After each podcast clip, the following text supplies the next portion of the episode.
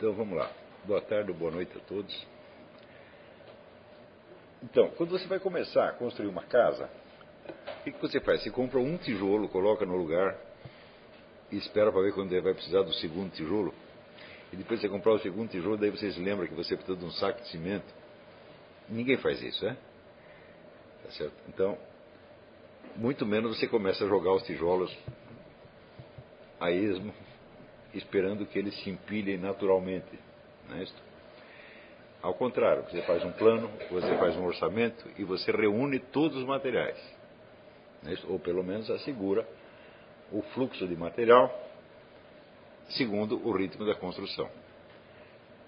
Eu não vejo por que, que numa construção muito mais complicada, que é a da autoeducação, você deveria proceder de maneira diferente. Quando você busca a educação numa instituição, você supõe que este trabalho preliminar de planejamento e de coleta dos materiais já tenha sido feito por outras pessoas. Essa expectativa, no entanto, ela falha e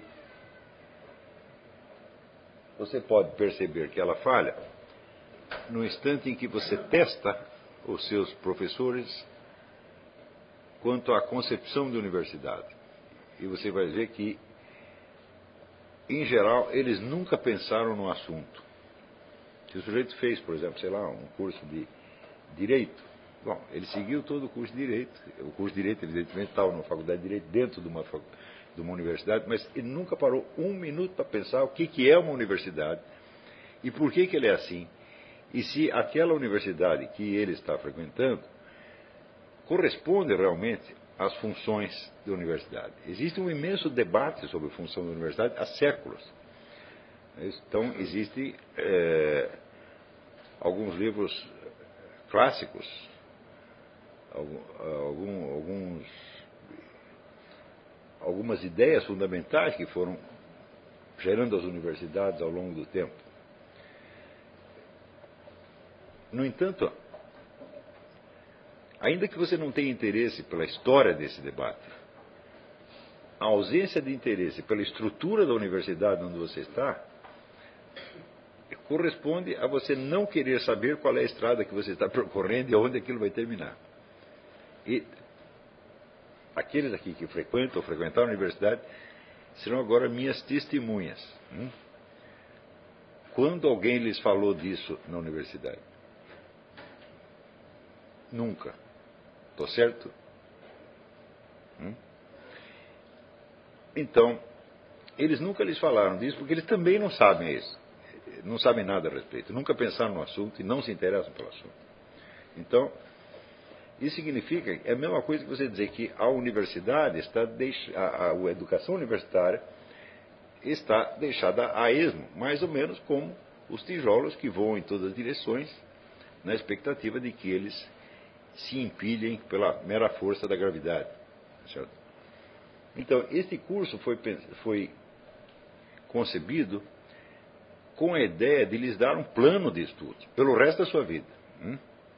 E, evidentemente, esse plano se divide em duas partes, uma série de elementos estruturais ou permanentes que você vai ter que ter sempre em conta, são justamente esses que nós estivemos falando esses dias, e tem mais alguns que eu vou mencionar depois, e, evidentemente, alguns elementos móveis, que vão estar sempre se é, renovando e que se constituem realmente de uma atividade permanente, de uma reciclagem permanente.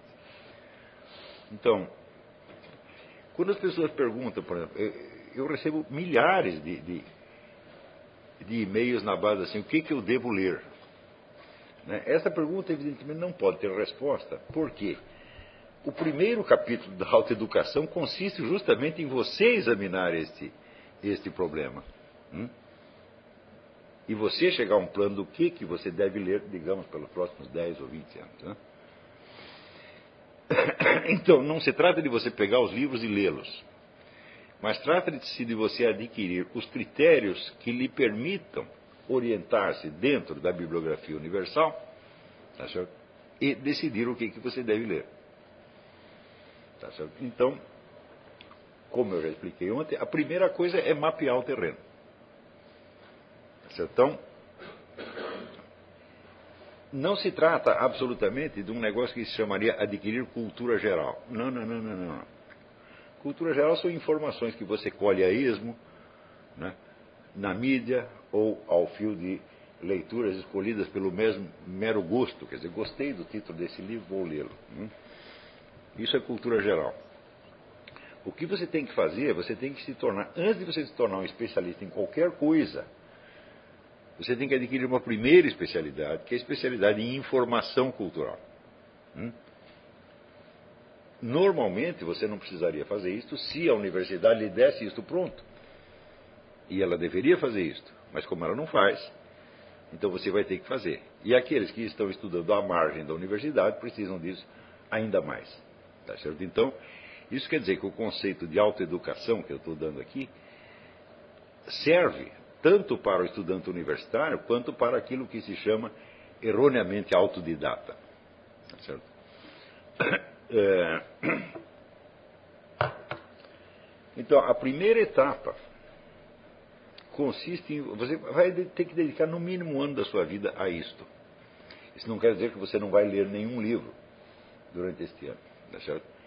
Mas você vai ler muitos índices de livros, muitas orelhas de livros, muitos verbetes de enciclopédia, tá às vezes até muitos anúncios de livros, ou resenhas de livros, tá certo? para você compor um mapeamento do terreno que lhe interessa.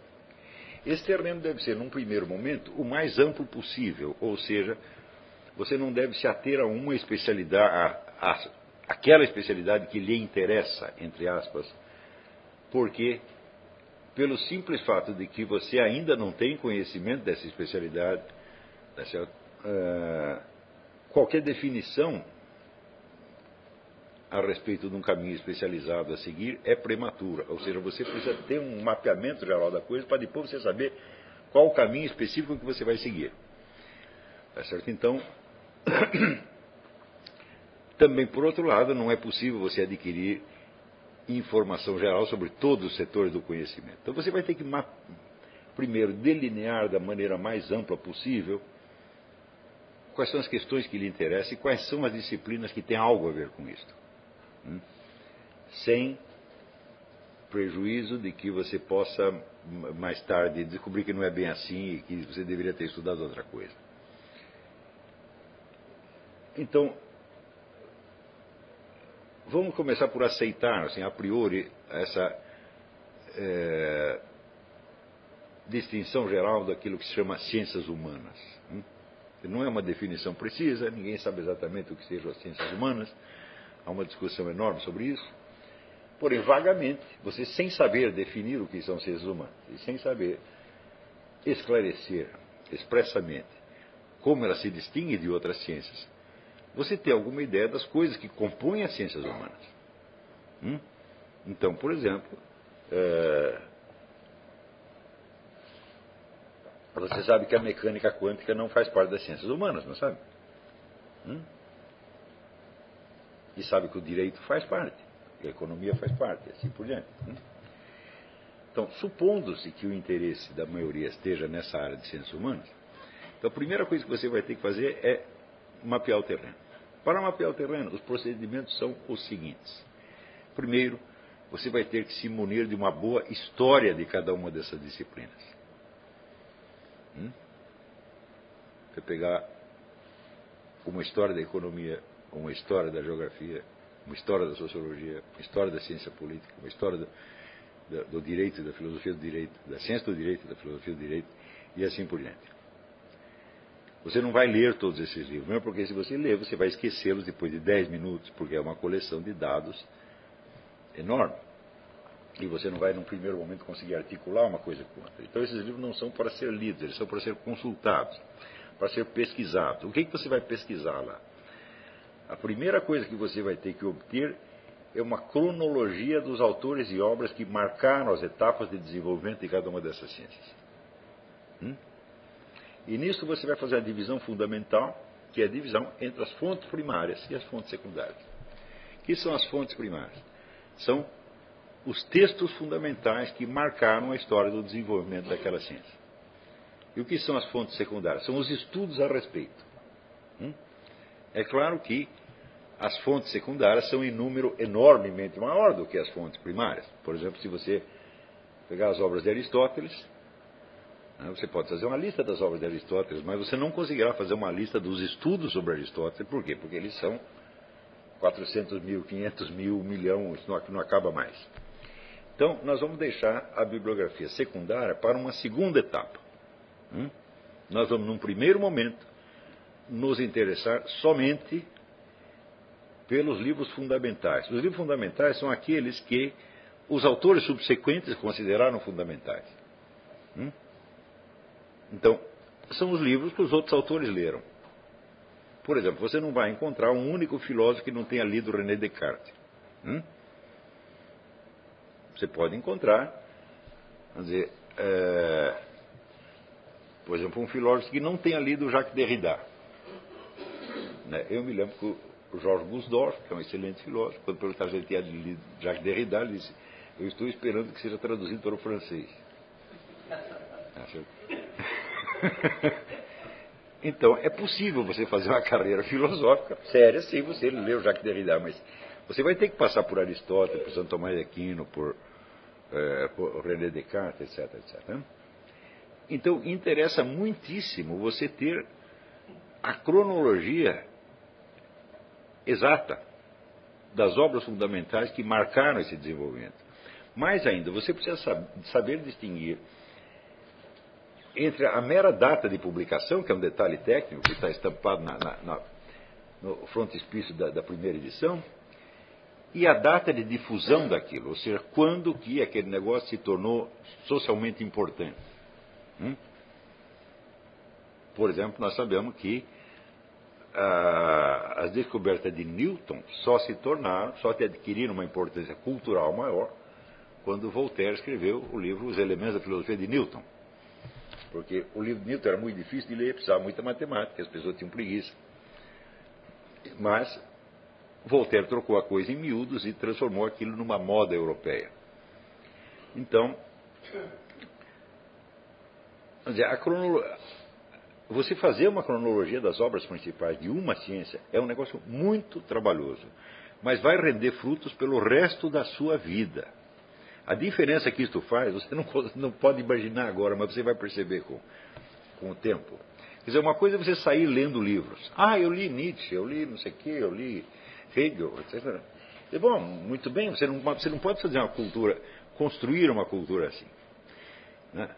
O, vamos dizer, uma das, das é, objeções que se faz ao autodidatismo é precisamente que você não pode construir uma cultura na base de leituras aleatórias. Mas o fato é que todo o ensino universitário do Brasil é constituído de leituras aleatórias, escolhidas segundo a mera preferência pessoal de professores que não sabem onde estão pisando.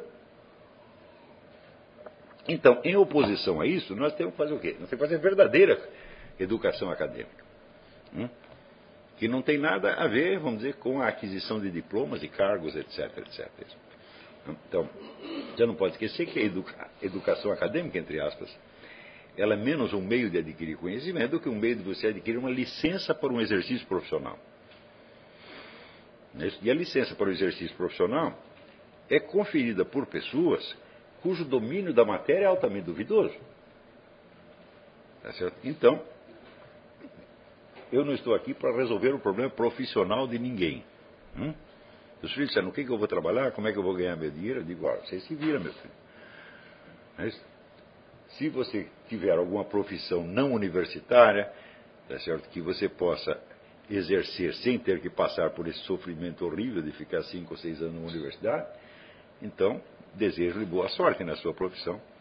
Se você por acaso precisa do diploma universitário para exercer sua profissão, então você trata de aguentar né, aquela coisa até adquirir o papel e daí boa sorte da sua profissão. Eu estou aqui para cuidar da sua educação, hum? que não tem absolutamente nada a ver com a sua profissão. Profissão, você, licença para exercício profissional é na USP, é na PUC, tá? não é comigo aqui, eu não dou licença para ninguém. Hum? Aliás, eu nem sei o nome da minha profissão. Hum? É um composto de várias coisas. Né? Então, o que você faz? Qual é a sua profissão? Eu não sei. Tem várias, né? mas essas várias constituem uma só. Então eu estou fazendo a mesma coisa por vários canais profissionais diferentes. Né? E, então, eu devo ser um gênio, porque na definição do Ortega C, o gênio é o sujeito que inventa a sua própria profissão. Falar, ah, bom, estou nessa. Isso aí, sem dúvida, eu fiz.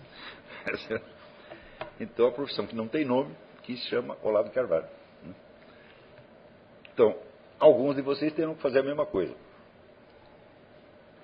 Vocês verão que para realizar aquilo que vocês querem, não existe um canal profissional já aberto e você vai ter que abrir um com o cotovelo.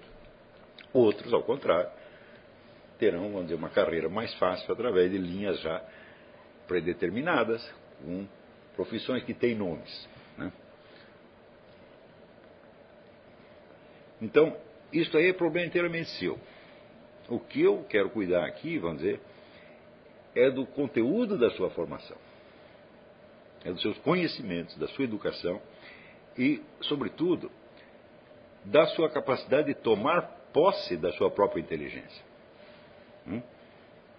Então, nós podemos dizer que a inteligência humana não tem limites, nós podemos conhecer qualquer coisa. E, no entanto, a maior parte das pessoas fica incomparavelmente abaixo do, do potencial humano. Hum? Você pode ficar abaixo para exercer muitas profissões. Você pode chegar à presidência da República sendo apenas um pinguço idiota, como nós tivemos aí no poder durante oito anos. Não é o...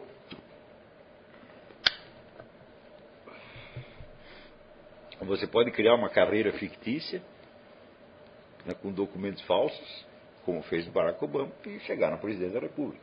Então, isso é uma amostra que o sucesso profissional não tem nada a ver com a sua educação. Também é possível que você seja um homem enormemente letrado, preparado, altissimamente competente, mas que não receba o reconhecimento da massa de incompetentes. Isso pode acontecer, aliás, até o contrário. Quanto mais competente é o sujeito, menos eles desejam lhe dar uma oportunidade. Isso pode acontecer. Se caso isso aconteça, não fique chorando. Hum? Não fique esperando que lhe dê oportunidade. Abra a oportunidade a cotoveladas. Entendeu? Então, Agora, se a gente ficar chorando, eles se sentirem discriminados, de uma vítima do sistema, não. Isso aí é uma coisa que destrói a sua personalidade na raiz. Tá certo? O pessoal do Nordeste tem um dito que diz: o bom cabrito não berra.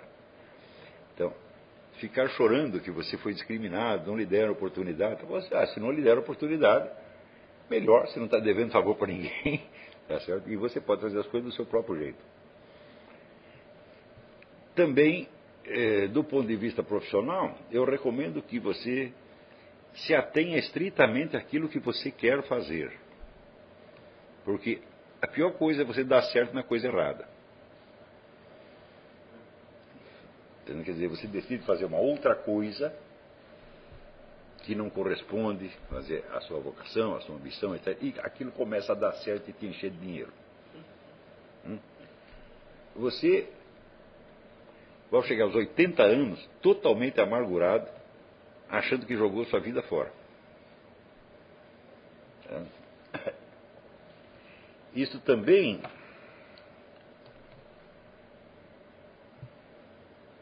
pode acontecer, vamos dizer, por um excesso de modéstia.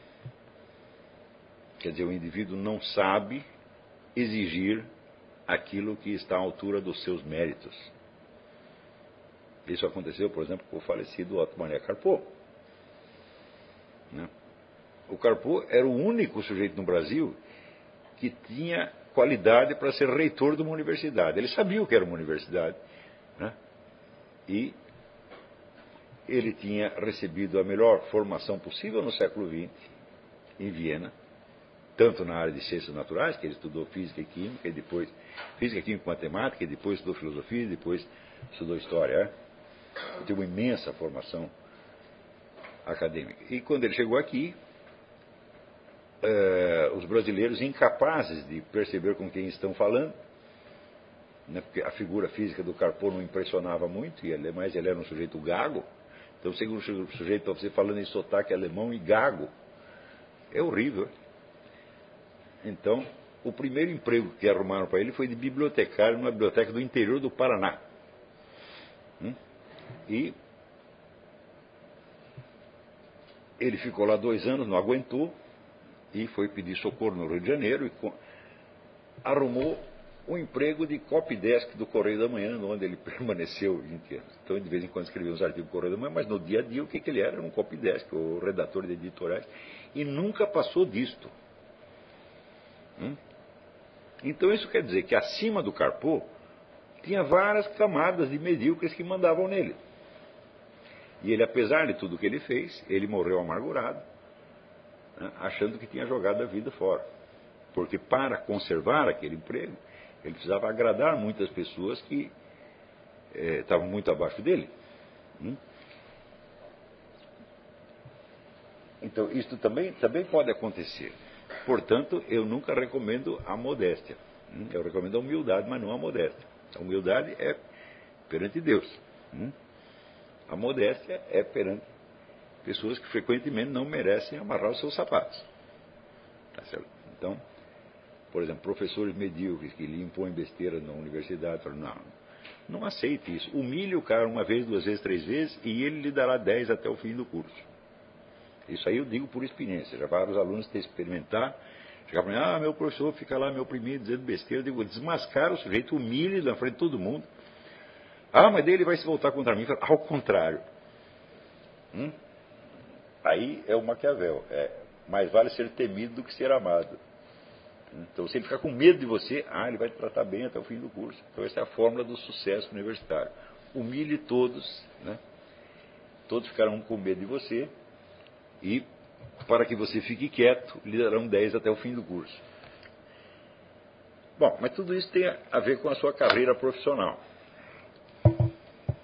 E as relações entre a sua educação e a sua carreira profissional são sempre são problemáticas e, e ambíguas. Elas não são não são relações lógicas. Tudo pode acontecer. Né? Você pode ter, vamos dizer, um, um sucesso enorme, pode ser que dê tudo errado, tá certo? E às vezes você, apostando na coisa mais improvável, você acaba dando certo. Então, Mas o fato é que eu inventei esse curso com a ideia de vocês levarem a sério a ideia de um plano de autoeducação. Então, evidentemente, para fazer um plano de autoeducação, primeiro você precisa reunir os materiais que lhe permitam fazer esse plano. Tá certo? Então, evidentemente, todas as ciências humanas, elas têm por sua própria natureza uma uma índole histórica. Ou seja, elas são feitas de uma sucessão de debates.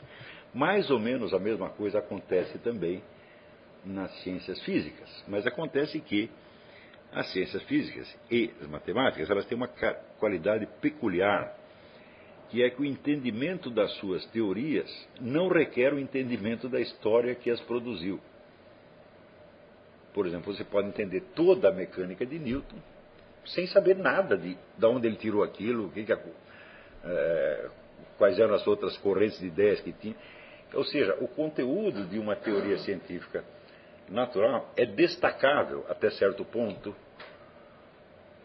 da sua uh, origem histórica. É quanto mais abstrata for a ciência, quanto mais o conteúdo dela for matematizável, tá certo?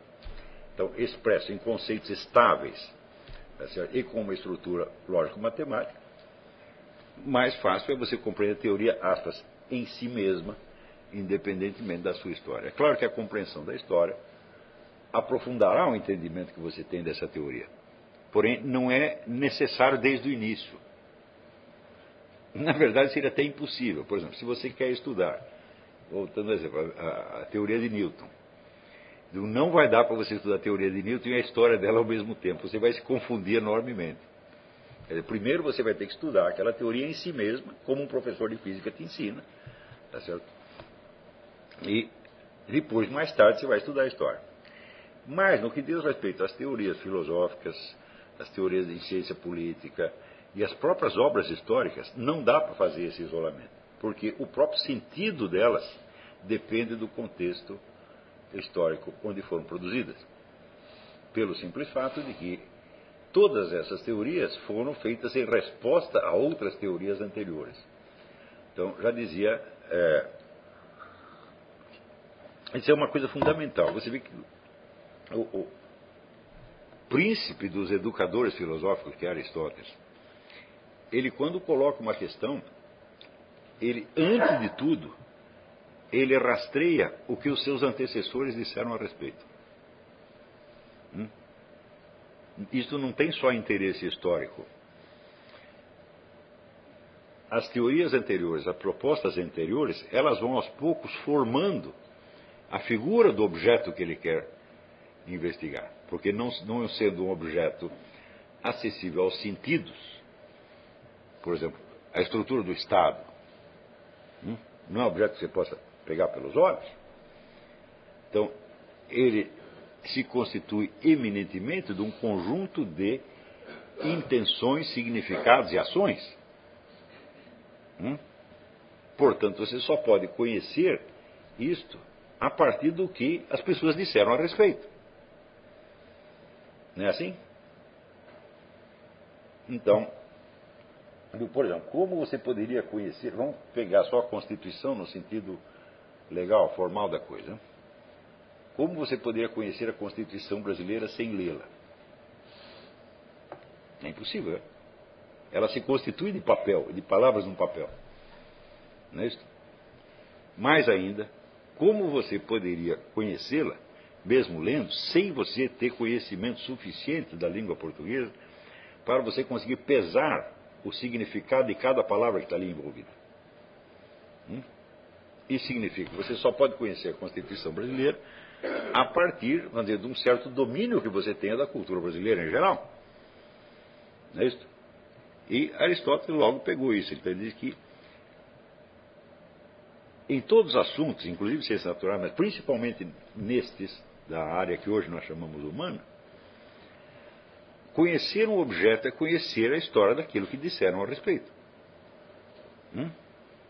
E aí você vai ver evidentemente, a famosa distinção que faz Aristóteles entre os discursos dos agentes, ou seja, dos personagens envolvidos naquilo, e o discurso do cientista ou do estudioso que está tentando entender aquilo. Hum?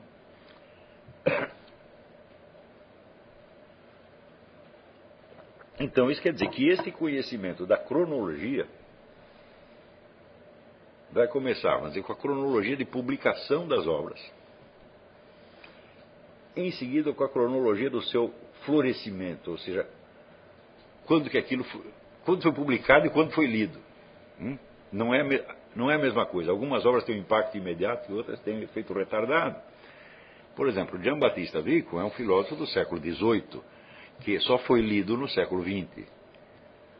Então, ele não, realmente ele não faz parte da história da filosofia do século XVIII, só faz nominalmente. Não é isso? Então,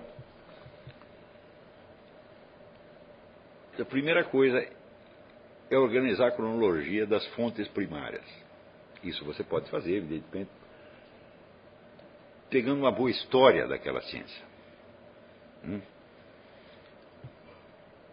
A primeira cronologia que você fizer, ela não vai estar completa de jeito nenhum e você vai ter que continuar completando-a pelo resto da sua vida. Hum?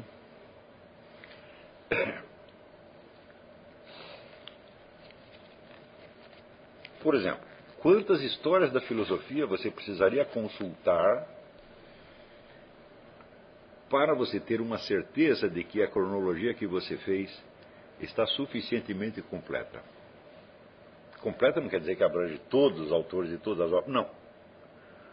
Abrange aquilo que você vai precisar saber. Ou seja, a medida dela não é objetiva, mas subjetiva, a medida da sua necessidade, né? e não, vamos dizer, do fato histórico em si mesmo. Mas não há nenhuma história da filosofia que você, você possa dizer que seja completa. Tá e as histórias filosofia não são completas por um motivo muito simples. Uma história de filosofia não é uma simples cronologia, ela é uma narrativa. E a narrativa tem que ter uma unidade. E a unidade tem que corresponder a uma certa clave interpretativa constante. Ou seja, os elementos a que o autor vai dar importância são os mesmos e já estão, por assim dizer, pré-definidos. Então, por exemplo, você pode levar em conta a influência que um pensador exerceu. Hum? E essa influência nem sempre coincide com o valor ou importância objetiva da filosofia dele, na sua opinião. Então, você pode, um historiador da filosofia pode considerar páginas e páginas e páginas com um autor que ele considera uma besta quadrada, desde que esse indivíduo tenha exercido uma influência muito grande. Este é um critério, por exemplo. Hum? Mas um outro historiador ele pode fazer uma seleção contrária, dizer não, eu vou selecionar os autores de acordo com a sua força pedagógica, ou seja, com a utilidade que eles podem ter para o estudante hoje. Então você tem uma clave interpretativa que permanece mais ou menos constante. E qualquer clave interpretativa que você use, que o historiador use, implicará excluir autores hum, que não caibam naquela clave explicativa, que não tenham nada a ver com aquilo, mas que podem ser importantes sob outro aspecto. Então, isso quer dizer que em toda a história da filosofia você vai ver uma tensão entre a unidade da narrativa e a completude dos dados. Hum? Então isso quer dizer que algumas histórias da filosofia que são muito boas no sentido da unidade da narrativa e da, da, da poder pedagógico da explicação são terrivelmente incompletas. Hum? Então, uma delas é a do Frederick Copleston. Hum? Frederick Copleston concede dezenas e dezenas de páginas a certos autores, que ele considera os mais importantes, e às vezes pula outros, que não é que ele não considera importantes, é que não tem nada a ver com aquilo que ele está explicando. Hum? Então, inclusive hoje, aqui, eu vou fazer um sorteio para vocês de uma coleção inteira do Frederick Copleston. Todo mundo vai escrever seu nome num papelzinho hum? e já vai sair daqui com um Copleston. Então, o Copleston é muito bom, mas não para isso que nós estamos falando. Você vai precisar do Copleston mais tarde. No começo, é melhor você pegar histórias que são mais meticulosas e que têm menos unidade interpretativa. Hum? Uma delas, por exemplo, que eu considero importante, é do Guilherme de Fraile, editado pela BAC, Biblioteca de Autores Cristianos que, que inclusive o autor morreu no meio e foi completado por outro sujeito. Mas ela não tem muita unidade, mas ela é mais meticulosa, ela tem mais autores e obras, e a bibliografia dela é muito mais completa do que a do Copleston. Tá certo? Então isso quer dizer que não dá para você ler o Guilherme de Fraile como uma narrativa, como se lesse um romance. O, o, o Copleston dá. Hum? Então, então, a do Guilherme de Fraile é muito mais é, uma obra de consulta. Né? E ele não concede a nenhum autor em particular as explicações meticulosas que o Copleston dá aqui. Se você procurar, por exemplo, Schelling, aí no tem umas 70 páginas de Schelling, né? umas 80 páginas de René Descartes. Bom, então esta é a primeira a primeira providência. Eu trouxe aqui alguns livros que eu peguei mais ou menos a esmo no último momento na minha, na minha biblioteca, só para ilustrar estudos desse tipo, sobre a evolução histórica de alguma disciplina. Hum? Então, eu considero que esses livros eles são indispensáveis, mas eles não vão resolver o problema. Ou seja, você vai começar compondo a sua educação na mesma medida que você compõe a sua biblioteca. Hum? E qual é uma, a primeira coisa que um bibliotecário estuda para ele exercer o seu, o seu ofício? Não é certamente o conteúdo de nenhum dos livros que ele vai classificar, mas é a própria biblioteconomia, não é isso? É a própria arte da informação e classificação das bibliotecas.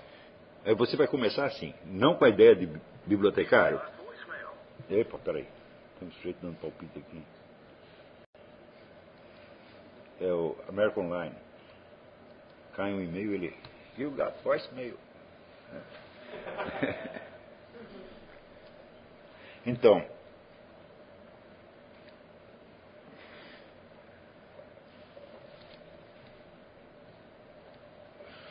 Um livro que eu considero um primor e que tem. Eu procurei livros que tivessem eh, edições brasileiras para facilitar a coisa.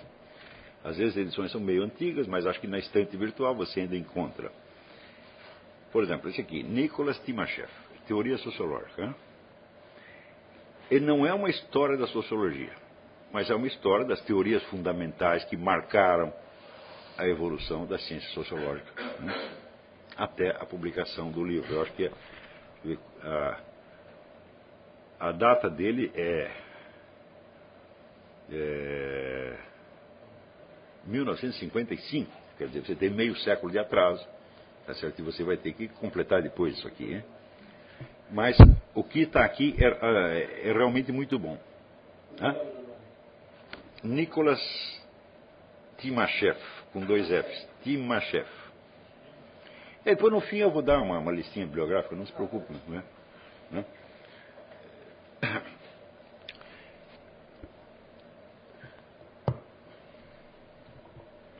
Então, mas olha, isso aqui é só um começo. Aqui ele vai dar uns 20 ou 30 autores e pronto, acabou, tá, né?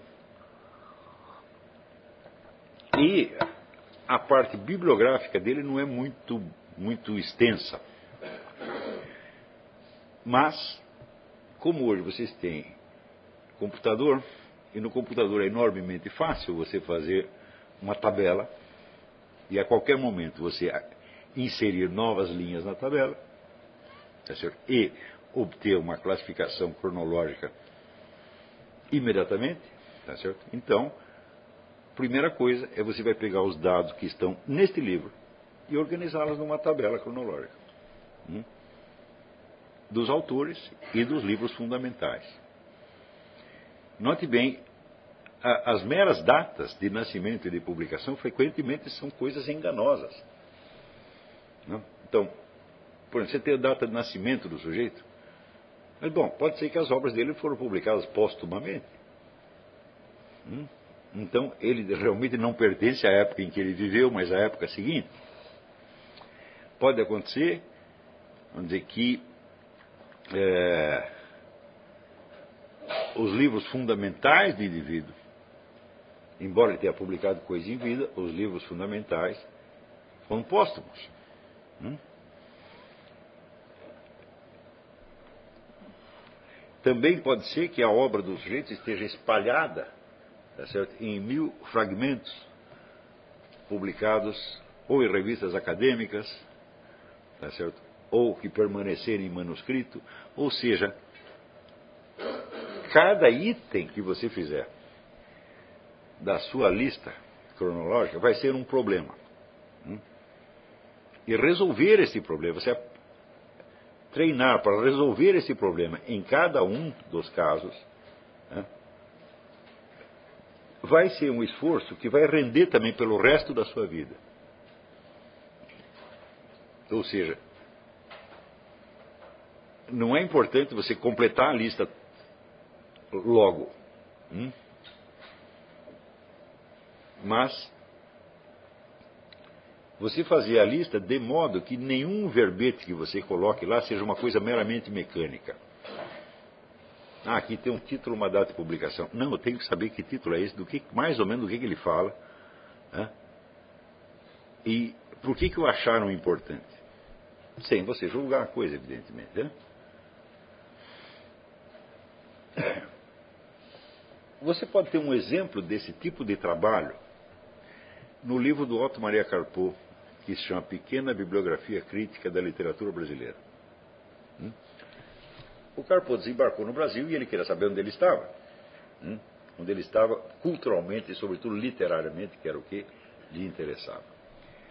Então, ele primeiro obteve uma lista dos autores, que ele foi completando depois aos poucos, tanto que em novas edições desse livro ele acrescenta novos autores, tá certo? E foi coletando o que se chama a fortuna crítica. Fortuna crítica é a recepção que esses autores tiveram entre os críticos, seja tanto críticos de mídia quanto críticos universitários. Hum? Então ele fez pequenos verbetes. Aqui tem um autor, por exemplo, Jorge de Lima. Pá, pá, pá. E embaixo tem a lista dos livros do Jorge de Lima, é sua data de publicação. E a lista dos artigos e estudos principais que se fizeram a respeito. Hum? E em seguida ele faz um resuminho de 5, 10 ou 20 linhas, que é o conceito daquele autor na crítica. Hum? O livro inteiro é composto de, livro, de, de autores que ele não tinha lido ainda. Ele estava apenas dizendo, está aqui o fulano e o conceito dele, que se tem dele na crítica, assim, assim, assim. O que dizem dele é isto. Hum? Então, isso quer dizer que ele não tinha lido as obras, só de alguns autores, é claro, mas muitos ele não tinha lido ainda, ele só conhecia as menções críticas. Então ele lia, digamos, 10, 20 artigos de jornal a respeito daquele cara, e ele tinha uma ideia de qual é o conceito público que se tem dele. Às vezes acontecia, ao contrário, de ele encontrar um autor que ele lia e que ele achava muito importante e do qual ele não encontrava menções na crítica. Então, é um escritor bom, estava desconhecido. Esse trabalho levou uns dois anos dele. Só que quando terminou, ele era o único sujeito que conhecia o panorama inteiro da literatura brasileira. Sem ter lido todos os livros, né? E depois ele foi lendo um a um, ao longo dos tempos. Às vezes, modificando completamente o conceito da crítica. Hum? Por exemplo, ele tem um estudo absolutamente magistral sobre Graciliano Ramos. É,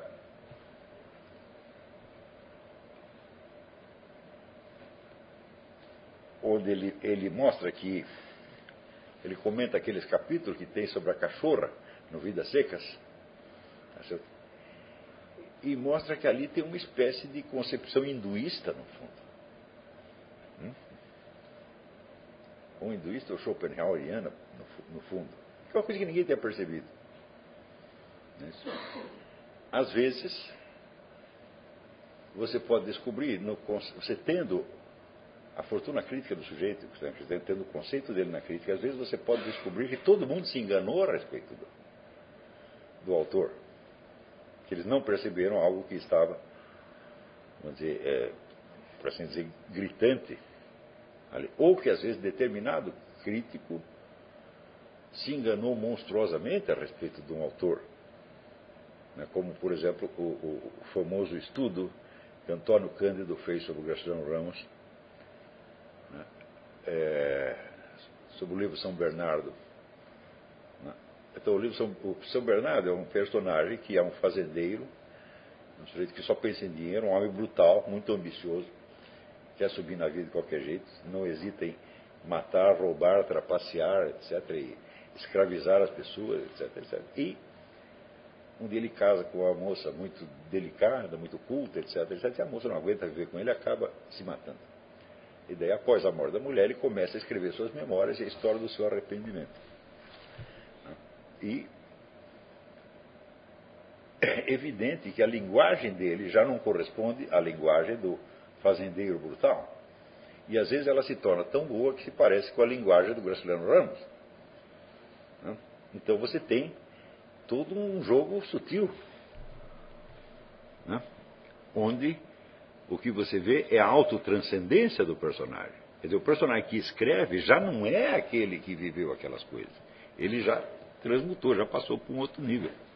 Né? E aí a sutileza, fala, como é que esse sujeito que é um fazendeiro bronco, etc., escreve tão bem? Porque ele não está escrevendo na linguagem do fazendeiro bronco, mas na linguagem da consciência, na linguagem do arrependimento.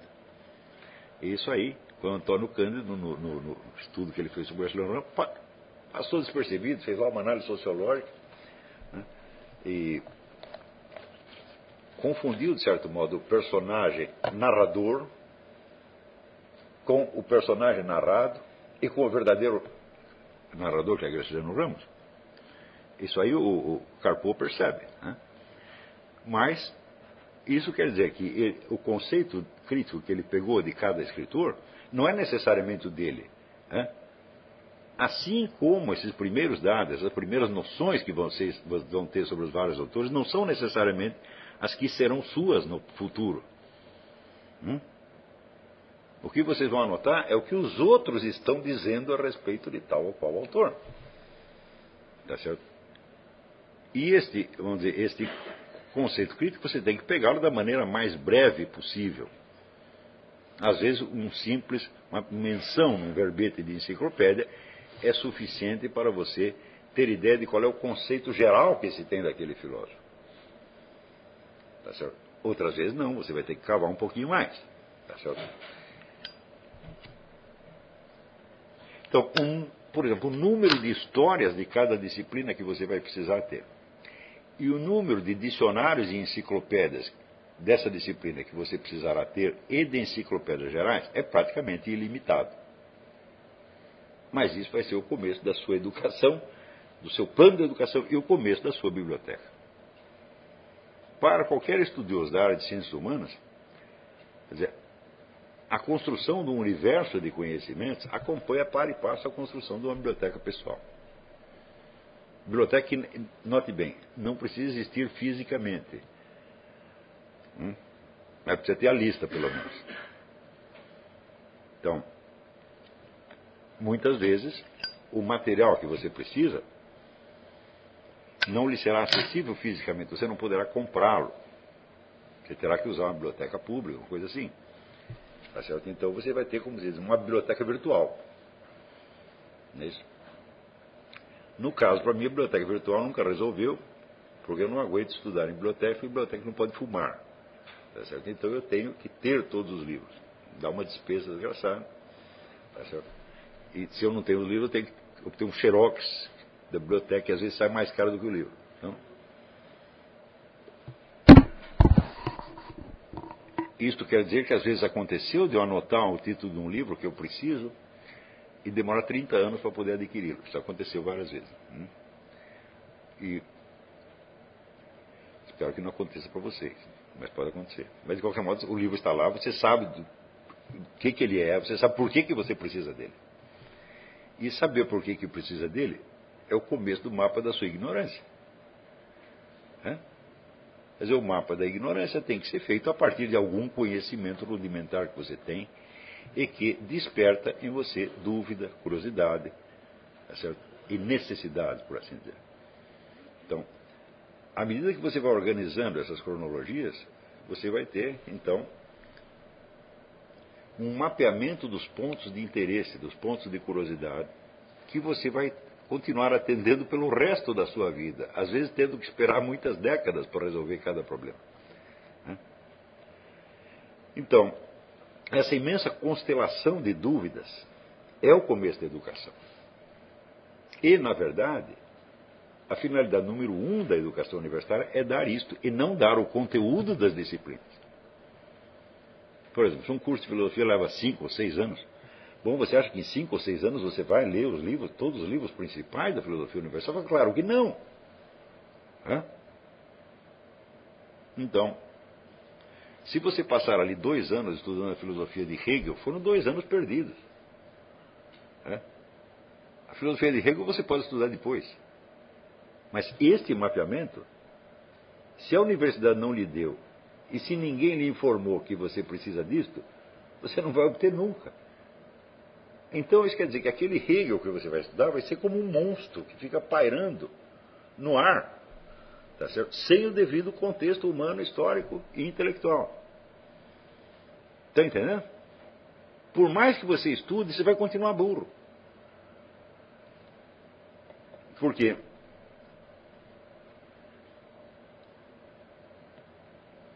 Você pode até se tornar um especialista naquilo, mas você não sabe de que gênero é a espécie. Então você desconhece a sua própria especialidade. Então, a primeira especialidade que você tem que obter é esta da informação cultural. Hum? Sem isso, não se faz coisíssima nenhuma.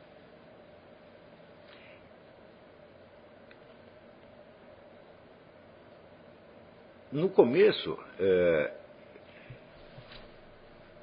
quando eu percebi isto, eu falei, bom, então eu preciso estudar esse negócio bibliográfico, sistema de arquivamento, etc, etc.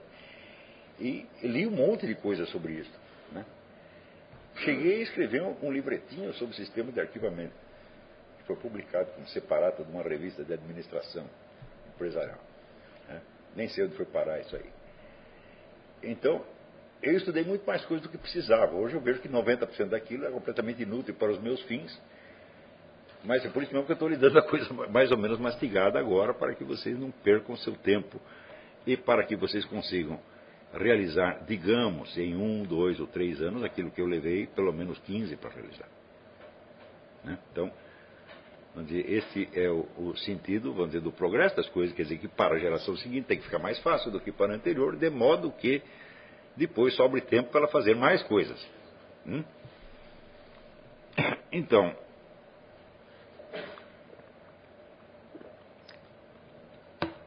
Vou dar aqui alguns outros, alguns outros livros. Isso aqui, a, a editora Martins Fontes publicou esse interessantíssimo Dicionário dos Filósofos, de Denis Ruisman. Ah? Acontece que Denis Ruisman escreve de maneira terrivelmente complicada. Hum? E para você ler um verbete dele é um sofrimento. Hein? Mas é mais complicado do que os autores. Mas, de qualquer modo, você tem aqui os nomes e data, você tem a bibliografia primária e um rudimento de bibliografia secundária. A bibliografia secundária você só vai começar a pesquisar quando você tiver interesse num assunto específico que você deseja aprofundar. Hum? Por enquanto você só anota a bibliografia secundária, nem olha, nem vai, nem tente ler. Por exemplo, aqui tem, sei lá, um verbete sobre Jorge Bataille. Então tem aqui as obras de Jorge Bataille tem aqui meia dúzia de estudos sobre Jorge Bataille. Você anota isto e esqueça. Passa adiante. Hum? Porque se você se permitir, ah, sua curiosidade foi despertada para um pontinho aqui, de bom, você vai entrar naquilo e vai esquecer o principal. Então, consagre um ou dois anos da sua vida né, para obter essa informação organizada. Tá então, e para que daí, vamos dizer, os temas que você decida estudar aprofundadamente, de maneira especializada, estejam perfeitamente nítidos dentro do quadro histórico-cultural mais amplo. Quer dizer, aí sim tem especialização. Você vai, especialização consiste em saber onde você está. Tá é, mas de qualquer modo eu recomendo isso aqui. Sim, sim, sim. Né? É, bem, não é um dicionário de filosofia, é um dicionário apenas dos filósofos. Né? Tem muitos dicionários de filosofia que consagram um verbete a cada filósofo considerado importante. Por exemplo, o dicionário do Ferrater Mora tem vários verbetes sobre filósofos. O do André Lalande não, porque é apenas um vocabulário, uh, vocabulário técnico e crítico da filosofia. Então, ele está dedicado aos conceitos filosóficos né, que ele dá ali, aquele conceito, as palavras que lhe correspondem em três ou quatro línguas, né, e uma pequena discussão de cada conceito. Mas ele não está interessado nisto. Aqui. O livro do André Warner pode ser muito útil, mas não nesta fase. Pode ser útil quando você encontra um termo que você não entende. Sim. Tá mas aqui nós estamos interessados, primeiro, em autores e obras e datas. Tá certo? Mas não anote nenhum autor e obra e data do qual você não sabe nada. Alguma coisinha você tem que saber. Por exemplo, o que o autor do dicionário diz a respeito. Por que, que ele considerou que esse cara é importante? Hum? Note bem que do conteúdo da filosofia, ou da obra do cara, você vai saber pouquíssima coisa, ou quase nada. Você vai saber apenas o que outros disseram. E isso que outros disseram você vai saber de maneira muito vaga. Tá Mas isso é o suficiente para você começar. Então, você vai se esforçar para que, antes de você ter lido uma única das obras daquela disciplina, né, você tem uma visão unificada do desenvolvimento histórico dela. Hum? Então, e isto é uma especialidade, né? O, isso quer dizer que se depois de você fazer esse trabalho, você quiser escrever uma história da filosofia, você está pronto para fazer. Você já tem todos, você tem o plano e você tem os materiais. Só falta você trabalhar cada material. Claro que trabalhar cada material pode dar um trabalho miserável. Por exemplo, se eu chego um capítulo lá que é chamado Hegel, eu digo, bom, em menos de dois anos você não vai se virar com Hegel, né?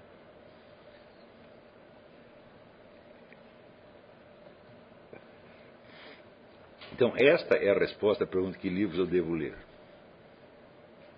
Eu não espero que eu responda isso, porque essa pergunta é preciosa, é ela que vai orientar o seu estudo. Se você não adquirir uma certa autonomia neste ponto, de saber quais os livros que você deve ler, você nunca saberá nada, por mais que você leia, pô. Saber quais os livros que eu devo ler em função, primeiro, da importância objetiva que ele tem no desenvolvimento histórico das disciplinas, e segundo, em função da importância que ele tem para aquilo que eu, em particular, quero saber. Está entendendo? Então, neste, neste livro do Jorge Del Vecchio, Lições de Filosofia do Direito, ele tem uma, uma parte conceitual, evidentemente, mas ele tem um finalzinho, evolução histórica do, do direito, que é uma verdadeira preciosidade. Sobretudo, na, vamos dizer, nas notas que ele vai dando e que você vai compondo a bibliografia então, eu, graças ao, ao, a, este, a, este, livro do Delbecq em particular, é, eu acabei lendo livros de filosofia do direito e de ciência do direito que o advogado nem jurista do Brasil jamais leu. Né? E que são de uma importância extraordinária. Você faz um teste, hein? Você pega o seu professor de direito, professor, o que, é que o senhor acha do Edino Petrone? Esse nunca ouviu falar. Então, tem outros, evidentemente, todo mundo ouviu, mas eh, tem autores fundamentais que têm importância histórica objetiva, mas que estão fora do horizonte cultural dessa universidade, ou daquela universidade, ou daquele meio universitário em particular. Também é importante você saber qual o conceito que se tem, quais os autores a que se dá importância e qual o conceito que se tem deles neste ou naquele meio em particular. Por que se pensa desse cara na USP, ou na PUC, ou, ou, ou no, no, vamos dizer, num, entre os intelectuais de determinada facção, determinado grupo? É importante você saber isso. Não é importante você saber se você concorda ou não, é importante você anotar isso aí. Não, você não precisa, você vai ver sempre pela produção escrita. Hum? Você não precisa ouvir as pessoas falando. Por quê? As opiniões são faladas, como já tem, verba volent scripta manent. Né? O que o gente falou, no dia seguinte todo mundo esqueceu. Mas o que ele publicou, escreveu e publicou, está lá para as futuras gerações. Tá certo? Então, vamos dizer.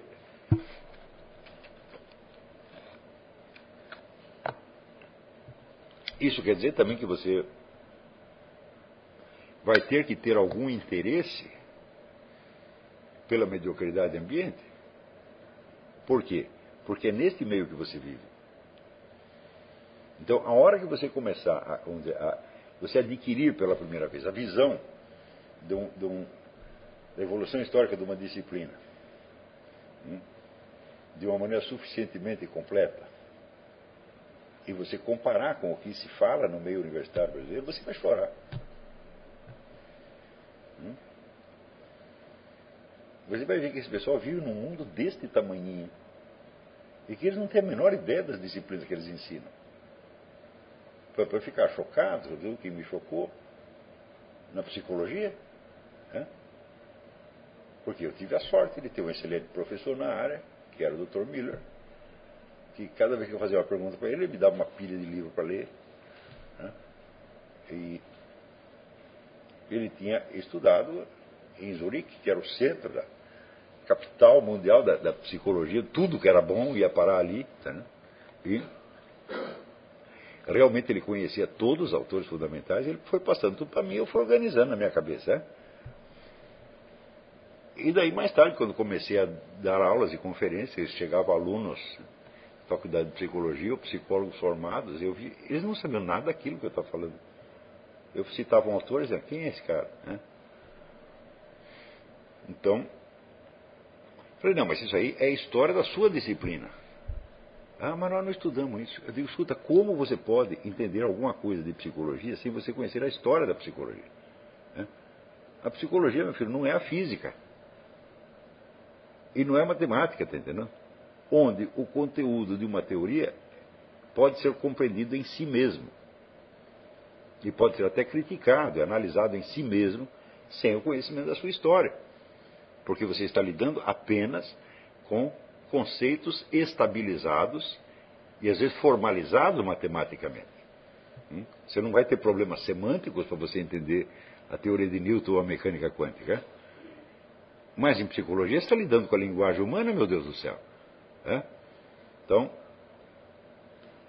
eu digo, como é que você vai, sei lá, você está lendo as obras de Freud. Eu digo, bom, o que, que você vai entender de Freud se você não tem nada da, da literatura austríaca daquele momento, do ambiente austríaco? Falei, é impossível, absolutamente impossível.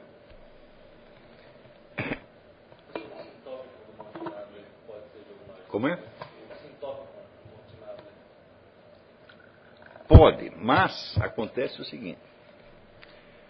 A perspectiva do, toda a perspectiva do Adler eh, e do Hutchins, que os caras que inventaram esse negócio, é dos grandes livros.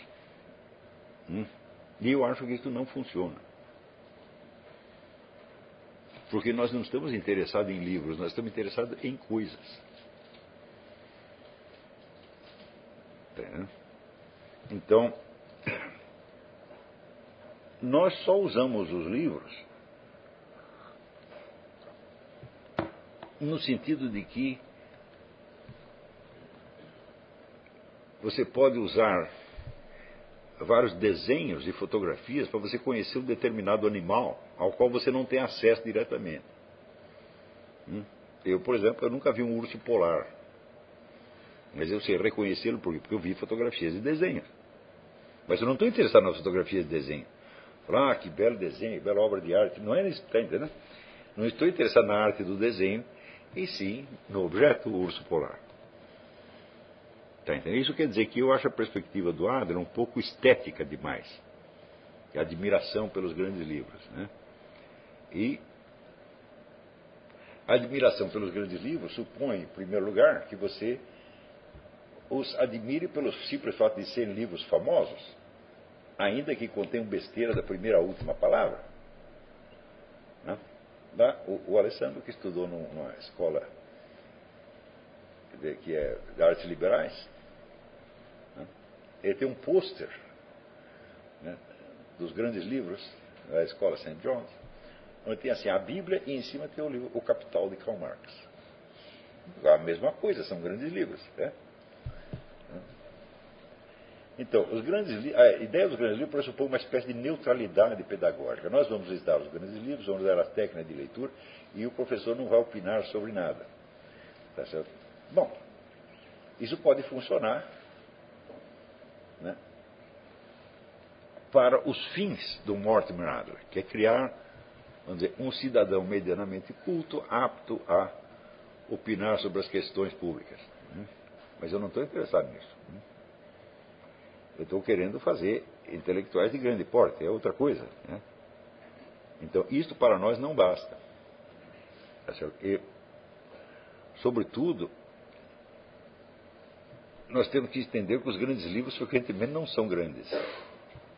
Por exemplo, O Príncipe do Maquiavel é um grande livro porque, historicamente, tem uma importância. Mas eu, depois de estudar, eu acho que aquilo é um besterol do começo ao fim. É que não faz o menor sentido. Hum? E quando você lê os outros livros do Maquiavel, bom, leia meu livreto sobre Maquiavel, você vai ver. O Maquiavel é uma confusão demoníaca mesmo. Do que, que eu posso aprender com uma confusão demoníaca? Bom, a primeira coisa que eu aprendo é que eu não devo estar lá. É? Então, se eu quero entender o que é a política, falo, não deu perguntar para o Maquiavel. Porque ele mesmo diz que ele está mentindo o tempo todo. Eu digo, bom, então a coisa em si já é confusa. Agora eu vou perguntar a coisa para um professor que está mentindo, enganando, trapaceando, eu vou ficar mais confuso ainda, né? Então, e, vamos dizer, a, a influência maligna que Maquiavel tem na cabeça das pessoas é uma coisa terrível, porque ele cria milhões de falsos espertos. Hum? Trouxas que confundem a malícia com a esperteza. Então,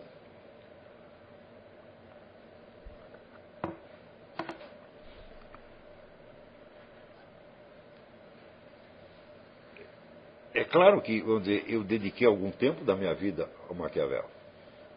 Sem nenhum preconceito, não. Vamos estudar direitinho. Né?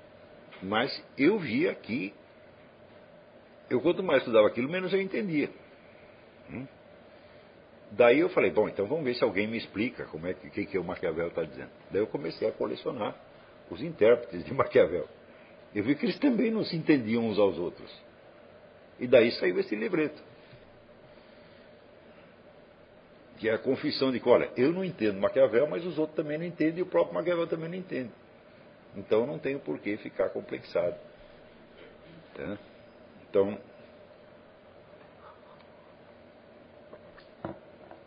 Então, em que sentido, vamos dizer, eu posso considerar O Príncipe como um grande livro? No mesmo sentido em que eu considero, por exemplo, sei lá, a Metafísica de Aristóteles um grande livro. Metafísica de Aristóteles me ensina um monte de coisas que ainda servem para hoje. E é, o Príncipe vale apenas pela sua importância histórica. Ele não tem um valor intrínseco. E a distinção entre o valor intrínseco e importância histórica, no método Adler é proibida. Os grandes livros são aqueles grandes livros que fizeram o Ocidente. Então, isso quer dizer, são livros que tiveram impacto na opinião pública em geral. Eu não estou falando disso. Né? Eu estou falando de livros que tiveram impacto entre os estudiosos melhores de cada área. Né? Então, são livros que impressionaram não o público, não a mídia, mas os sábios. É desde, desde o início você tem que ter este, é, é, essa diferença em conta. Por exemplo, quando o, o Otto Maria Carpo faz a bibliografia, pequena bibliografia crítica da literatura brasileira, ele não está perguntando quais os autores que venderam mais livros, ou que foram mais aplaudidos. Não, mas quais os autores que chamaram a atenção dos críticos mais inteligentes. Então, é o critério do Aristóteles, a opinião dos sábios. Opinião, o critério da opinião dos sábios não lhe permite obter certeza absoluta. Os sábios, todos juntos, às vezes podem se enganar. Tá certo? Mas são as opiniões deles e as divergências entre as opiniões deles que vão te ajudar a fazer o perfil de qual é o objeto, do que, que, nós, do que, que nós estamos querendo falar. Hum? Então, tudo isso que eu estou dizendo tudo isto que eu estou dizendo nessa aula é tudo baseado no preceito de Aristóteles. Começar por averiguar a opinião dos sábios.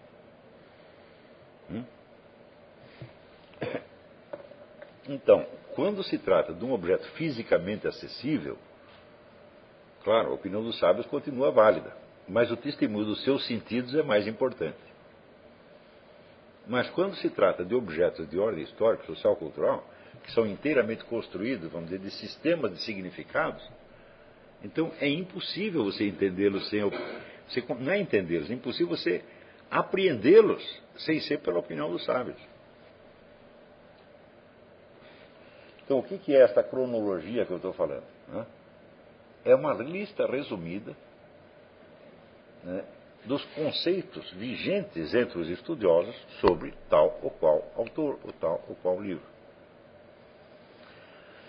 É claro que você vai ter que aprender, aprender a captar isso muito rapidamente. Hum? Então, dizer, quantos, quantas menções você precisa ler sobre um autor para você saber a importância relativa dele na história? Eu digo, bom, se você tivesse, sei lá, dez histórias, dez dicionários, fala, bom, acho que Já dá para você saber, você lê um pouquinho de cada um.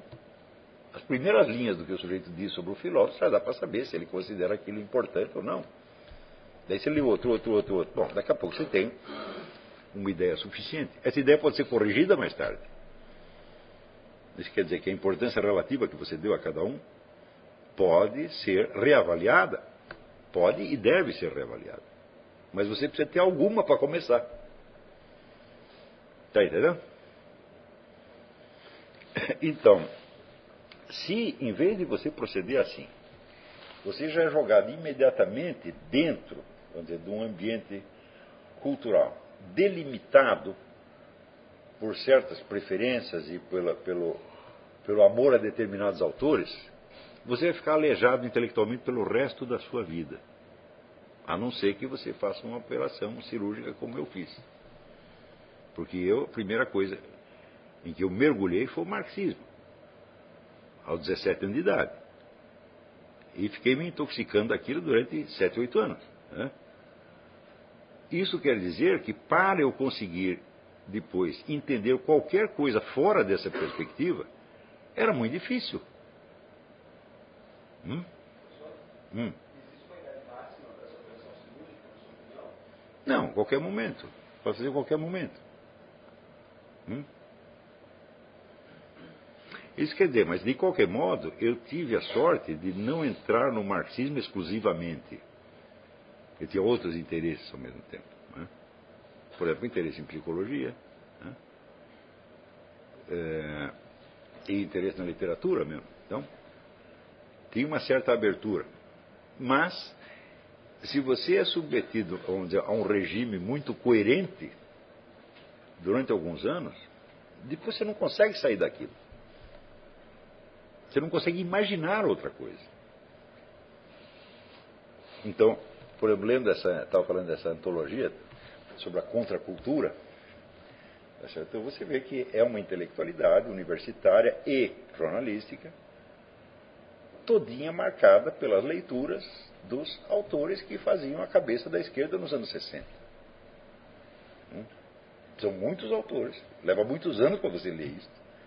Né? E quando você absorve isso, você é para aquele meio, você é um sujeito cultíssimo. Hum? Então, ali você tem certos problemas que são tratados de certas maneiras, você tem certos pontos de concordância e divergência, e a sua mente está formada pelo debate interno da esquerda cultural. Hum?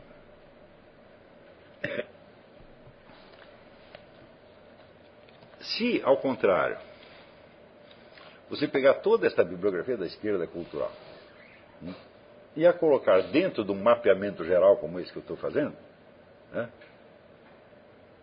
você não vai mergulhar de cabeça em nenhum ambiente cultural delimitado. Você tem a amplitude toda do, do leque de escolha. Está entendendo? Que no meu caso eu tive que refazer, fazer retroativamente. Está entendendo? Mas vocês não vão precisar. E isso se refere, vamos supor, se você entrar, sei lá, não no, no marxismo, mas no ambiente aristotélico tomista, eu digo que seria a mesma coisa. É? Você ia ficar aleijado do mesmo jeito, não tão gravemente, mas ia ficar. É?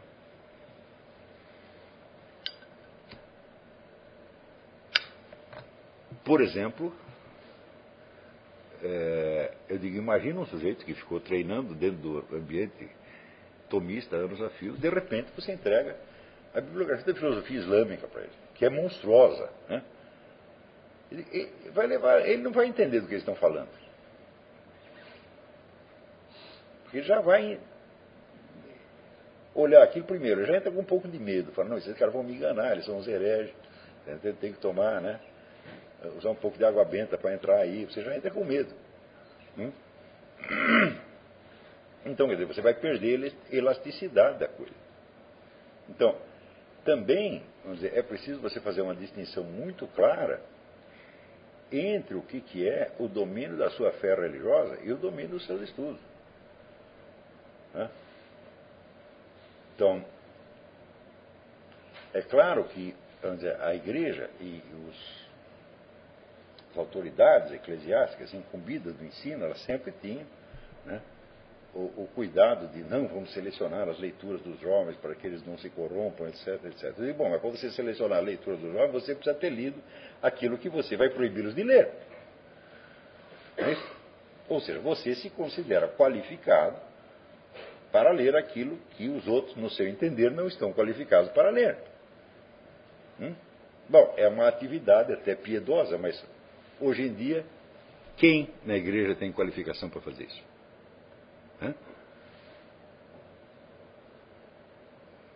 Esse é o problema. Não se pode mais confiar em ninguém. Então não adianta você tentar né, dizer, não, eu sou uma alminha pura, não quero me contaminar de ideias heréticas, etc, etc. E vou perguntar para o bispo. Né? E chega lá, o bispo é da teologia da libertação. Né? Ou, ou, ou, o bispo é pedófilo e quer comer você. Está tá ruim o negócio, tá Então significa que aquela função social da igreja de modelar a cultura como um todo, isso acabou. Não há mais pessoas qualificadas para fazer isso. Hum? Então é o seguinte, nós, literalmente, do, do, desse ponto de vista, você não tem mais a proteção da igreja. Quer a proteção no aspecto social e cultural. Espiritualmente você continua tendo do mesmo jeito. Então o que você tem que fazer?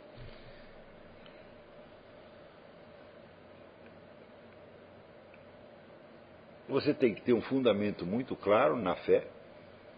Hum? Mas a fé não é uma crença em doutrinas. Né? A fé é a confiança numa pessoa que te fez uma promessa. Né? O que, que isso tem a ver com a veracidade ou falsidade das ideias? Não é absolutamente nada. Hum? Se você pegar todo o credo católico, você vai ver que, com base naquilo, não dá para você julgar nenhuma ideia, a não ser que a ideia se refira precisamente àquilo. Hum?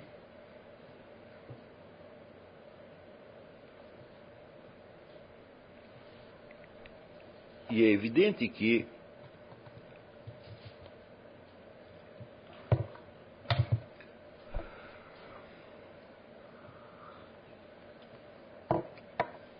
numa situação de caos doutrinal que a gente tem, pelo menos desde a década de 60, não adianta você esperar que a igreja se oriente, porque ela precisa começar a se orientar a si mesma primeiro.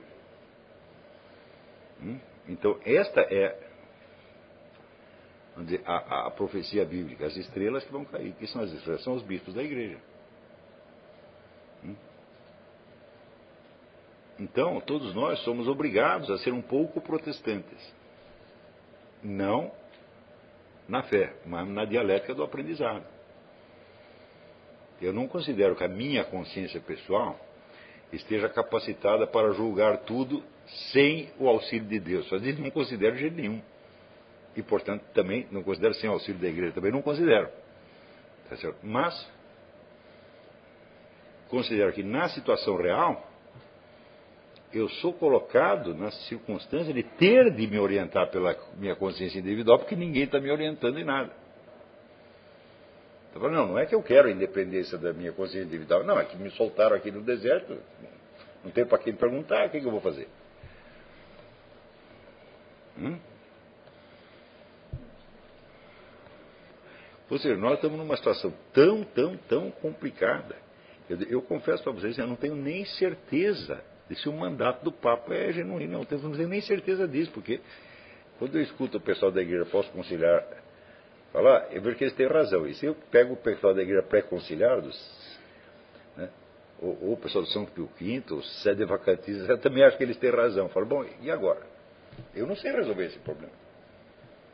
E se a igreja depender de eu resolver, ela está no mato sem cachorro. Eu não sei resolver essa questão. E quando você não sabe, você tem a dúvida, você tem que conviver com aquela dúvida sem permitir que ela afete o núcleo da sua fé. Está entendendo? Não é tão difícil fazer isso. Aliás, essa é uma tensão altamente é, benéfica, criadora. Tá certo? Ela é fértil. Você tem que, tem que viver nessa tensão. A mente humana ela tem essa característica, ela só funciona por contradição. Um negócio que é inteiramente lógico do começo até o fim, só Deus.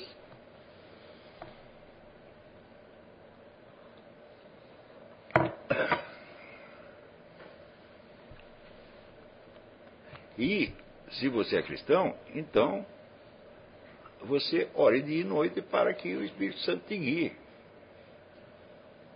Mesmo quando você toma uma decisão errada, fala, olha, se eu tomar a decisão errada, faz com que eu siga. Sem eu perceber, eu siga a sua decisão e não a minha, tá entendeu?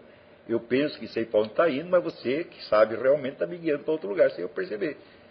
Consinta em ser guiado pelo Espírito Santo, sem você interferir. Tá? Então, peça isso, isso, isso é muito importante para aqueles que são cristãos, pedir isto o tempo todo. Hum? E não se preocupar, vamos dizer, em você mesmo julgar a ortodoxia das coisas, porque você não sabe. Tá entendendo? Então, aprender a deixar todas as questões entre parênteses é fundamental uma vida de estudos. Por quê? Esta primeira etapa que eu estou falando, que é de fato o mapeamento da sua ignorância, é só uma coleção de dúvidas. Hum? É uma coleção de problemas e dúvidas. Veja, Aristóteles escreveu um livro inteiro que se chama Problemas ou Questões.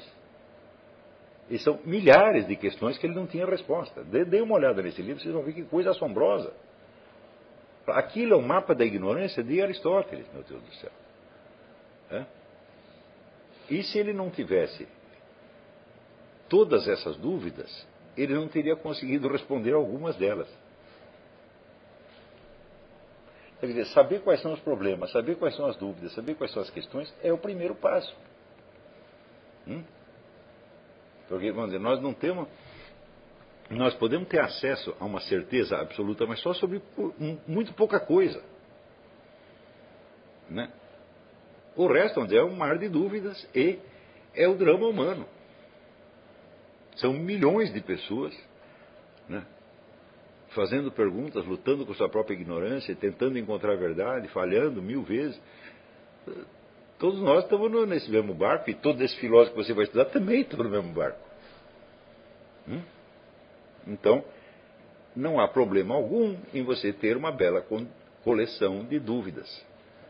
Ao contrário, isso é o começo da sua educação. Por exemplo, se você vai começar um curso e o professor honestamente explica todo o programa do curso. Diz, oh, nós vamos fazer isso, depois isso, depois isso, depois isso, depois isso, depois isso. Bom, nós vamos fazer, mas não fizemos ainda. Eu estou dizendo o que eu vou lhes ensinar, mas não ensinei ainda. Então o que, é isso? É um mapa da ignorância. Está entendendo?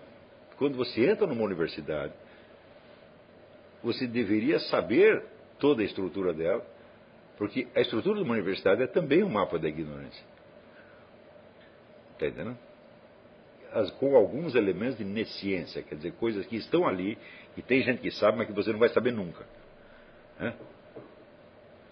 Por exemplo, aqui, como vou curar um porco espinho com AIDS? Deve ter alguém que está lá estudando isso e sabe esse negócio, mas eu não vou saber nunca. Tá isso é nesciência, quer dizer, eu não sei, não preciso saber. Não é da minha obrigação saber. Né? Então, o mapa da nesciência é infinito. O da ignorância não é infinito. Ele é só ilimitado. Hum? Quer dizer, o número das coisas que você precisa saber não é infinito. Mas ele é enorme e você não vai conseguir preencher o, o caminho todo. Mas, se você tem todo esse mapeamento das dúvidas que estão aqui, ali, ali, ali, e tem uma dúvida que você decide resolver, né, então você vai saber aonde está este pequeno elemento de certeza dentro do mar de incertezas que o cerca. Está entendendo? Então, por exemplo, quando eu estudei aquela questão no Aristóteles, os quatro escuros, falei, bom, eu vou resolver um, uma dificuldade da filosofia de Aristóteles. Mas eu sei onde estão as outras que não foram resolvidas ainda. E a principal delas nunca foi resolvida, que é quando Aristóteles diz que só existe os entes, só existem enquanto indivíduos, não existe existência genérica. mas ele diz que toda a ciência se refere sempre ao genérico. Dizer, bom, quer dizer, você tem aí uma, um hiato entre conhecimento e realidade. Hum? Ou uma tensão. Como é que resolve isso? Bom, daí Aristóteles morreu e nada mais disse, nem lhe foi perguntado. Assim como é, sobra muitas outras dúvidas. Né?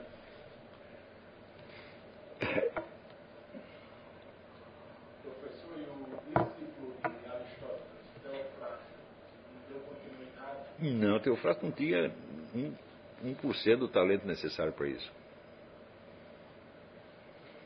Aristóteles não deu muita sorte com seus sucessores, não. Platão ainda deu. Né? Quer dizer, Aristóteles encontra bons sucessores mil anos depois. No mundo islâmico e cristão. Mil anos não. Mil quatrocentos anos depois. Né?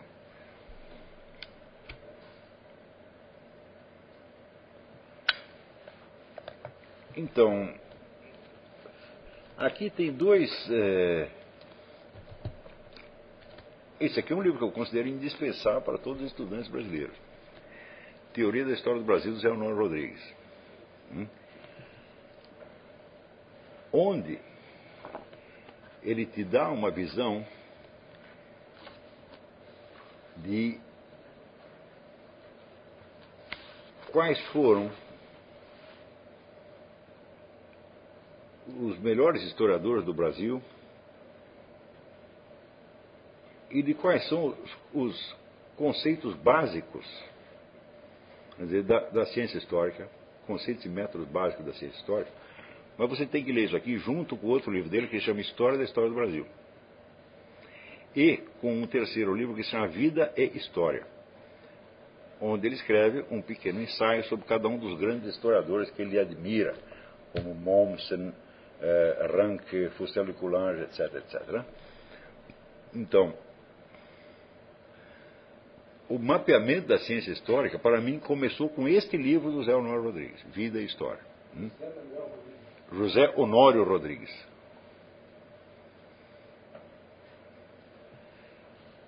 E quando eu li Vida e História, eu era muito novo ainda. Hum? E, e como eu estava ainda dentro daquela atmosfera marxista, foi assim que eu entendi a coisa. Mas depois eu voltei muitas e muitas e muitas vezes a esse livro. É, e ele me abriu para esta, esta questão. Qual é a história da ciência histórica? Hum? Porque o sujeito aprende a escrever a ciência histórica lendo livros de história. Né? E, evidentemente, achando que os seus antecessores podem ter falhado nisso naquele ponto, precisa complementar isso ou aquilo. Tá então, eu falei, ora, mas é, é uma ingenuidade você ler livros de história sem você saber onde eles estão dentro da história da própria disciplina histórica. Né? Ou seja, quais são as diferentes chaves interpretativas que ele está usando, qual é a diferença de método, etc, etc. Senão o que acontece na narrativa que o sujeito está me apresentando, ela desfila diante de mim como se ela fosse a própria realidade. Quando é claro, há elementos de realidade nela, mas filtrados por uma inteligência particular, que não é a inteligência divina. Então, qual é a forma dessa inteligência? Qual é o horizonte de consciência desse sujeito? É? Quer dizer, o horizonte de consciência é onde delimita a diferença entre o que ele está enxergando e o que ele não está enxergando. Hum? Então, existem inúmeros livros sobre a história da ciência histórica. Hum? Um muito bom é de um autor chamado G. P. Gooch, G-O-O-C-H, sobre os principais historiadores do século XIX. Livro especialmente importante porque é no século XIX que se constitui a ciência histórica.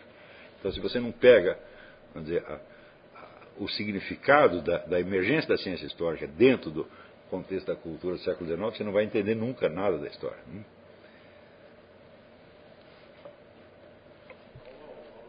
Gooch, G-O-O-C-H. G.P. Mas existem muitos outros.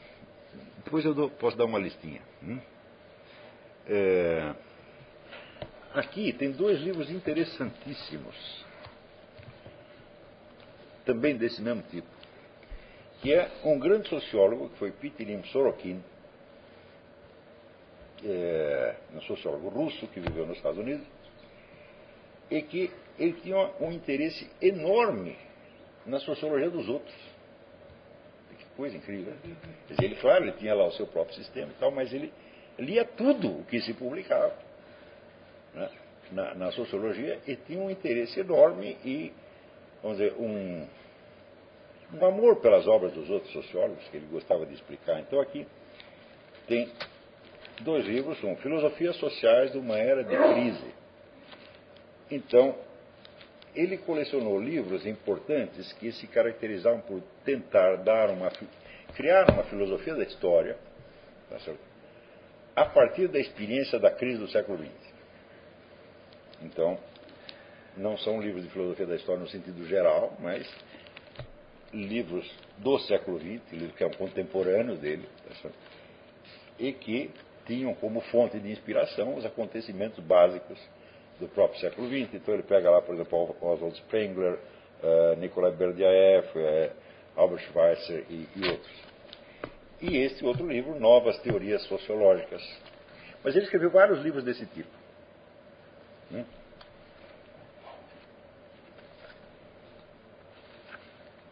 Então, quer dizer, as novas teorias sociológicas é,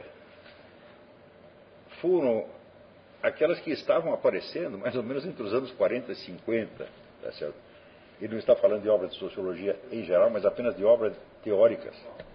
Portanto, este livro funciona muito bem como um complemento do Timachev. Aqui tem muita coisa que não está no Timachev. Tá certo? Pitirim, com M no fim, Sorokin, S-O-R-O-K-I-N. Esse livro tem edição brasileira.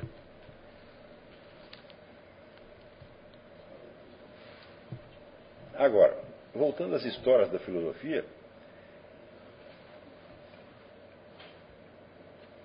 quer dizer, se a história da filosofia ocidental, por sua vez, não, já não fosse um, um, abacaxi suficiente, você pode ter a ideia de perguntar, fala, pera, mas enquanto os caras estavam discutindo isso aqui na, na Alemanha na França, tal, o que, que eles estavam discutindo na China ou na Índia? Qual é o encaixe histórico da, das coisas? Hum? Bom, aí se abre dentro de você um, um oceano. Tá certo? Porque dizer, alguns países do, do, da, do Oriente têm uma história filosófica tão rica que você se perde ali no, no meio. Tá certo? Então, um exemplo disso é o livro do, do Henri Corbin, que chama Un Islam Iranien, no Islã iraniano, ou seja, só filósofos iranianos aquilo é um mar de informação que não acaba mais. Porém, houve um sujeito que tentou fazer uma história mundial, uma história global da filosofia. Né? Não precisa dizer que era um globalista convicto. Né? É, esse aqui, John C. Plott. São vários volumes, eu trouxe só o primeiro só para mostrar. Global History of Philosophy, onde ele faz, vamos dizer, articulação cronológica entre os filósofos europeus e chineses e indianos, etc, etc, etc. De modo que você fica sabendo, vamos dizer, o desenvolvimento desigual né, das ideias filosóficas em vários pontos do, do, do, do planeta. Tá Basta você ler isso para você entender por que, que a ideia, o projeto do Eric Vogelin, da história das ideias da ordem, fracassou. Né? Porque chegou uma hora que ele viu que não, coisas que eram para estar acontecendo em sequência estão acontecendo simultaneamente e vice-versa. Então não há essa história da ordem, na verdade. Né?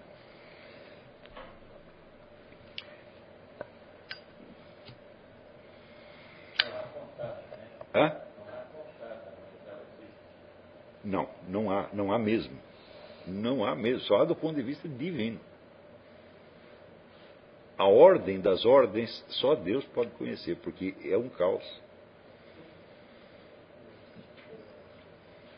Quer dizer, enquanto o Wegener estava estudando ali, vamos dizer, a passagem dizer, dos profetas hebraicos para o mundo greco-romano, estava indo tudo muito bem. Né? Mas quando chega ali, vai chegando pelo século século II da era cristã? Em que está, vamos dizer, doutrinas orientais estão se misturando ali na Europa, está espolcando heresias para tudo quanto é lado. Então ele vê que a ordem cronológica foi para as cocuias, falou, não tem mais. O senhor dá para contar o que aconteceu, mas sem uma unidade narrativa, é isso? A ideia, aí existe um, um, livro, se vocês se interessarem por isso, é, eu acho um, do, dos livros mais lindos que eu já li na minha vida, que se chama History and Transcendence. O autor chama-se Glenn Hughes. Hum. Onde ele vai mostrando que a própria ideia de uma ordem na história, de uma unidade na história, a própria ideia de humanidade é impensável sem o monoteísmo.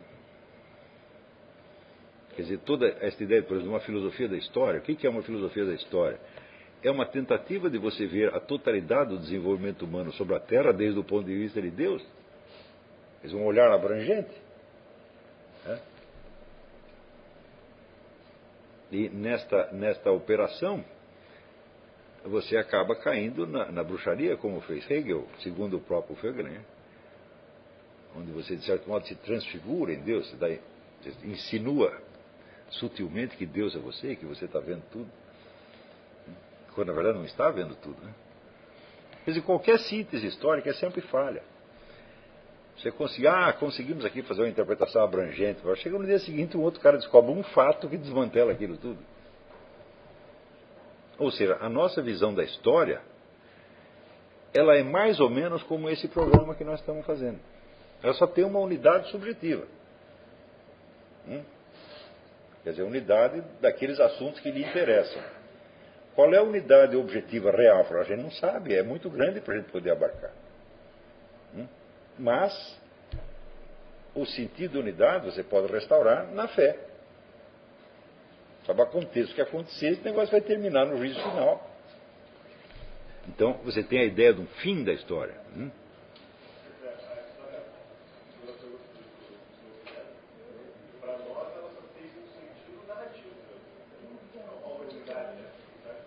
Às vezes nem narrativo. Porque você não consegue narrar a coisa com começo, meio e fim, porque ela tem diferentes começos independentes e as cronologias não coincidem, e você tem uma série de elementos onde de simultaneidade que não é historicamente explicável, que parece, vamos dizer, ressonância mórfica. O negro pensou uma coisa na Alemanha, o outro pensou a mesma coisa na China. Um não contou nada para o outro, não houve comunicação. Como você vai explicar isso historicamente? Não tem explicação histórica. É? Pode ter uma explicação. Não, por exemplo, se você apelar à teoria da ressonância mórfica, pode ser que você consiga explicar, mas isso não é história, mas é outra coisa.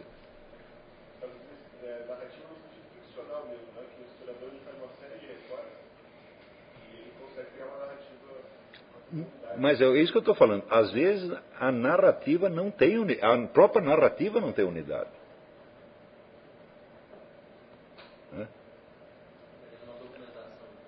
Como é? Sim, sim, sim, e cujo nexo você não consegue apreender e, portanto, você não consegue narrar com começo, meio e fim. Então, aconteceu uma coisa aqui, aconteceu uma outra lá. Então não tem unidade narrativa, tem apenas unidade física, um, um bloco de papel, tá entendendo? Você pega um monte de folha, põe dentro de duas capas e está aqui a, a unidade narrativa. Tá Ah, sem dúvida, se nós fôssemos capazes de ter, de ter uma visão integral da história, saberíamos o futuro. Sim. Muitas vezes nós sabemos o futuro, mas com relação a coisas muito limitadas. E na medida que você consegue isolar um determinado processo, né, sabe todos os elementos componentes que estão ali. E é, você pode contar mais ou menos que não haverá interferência externa naquele processo dentro de um prazo X Bom, então dá para saber o que vai acontecer.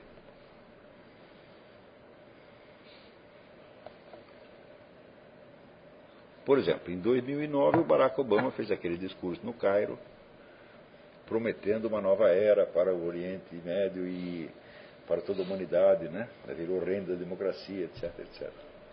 Conhecendo Barack Obama, sabendo que ações ele estava empreendendo para realizar aqueles objetivos nominais, dava para saber que aquilo ia resultar numa explosão geral de terrorismo anti-americano.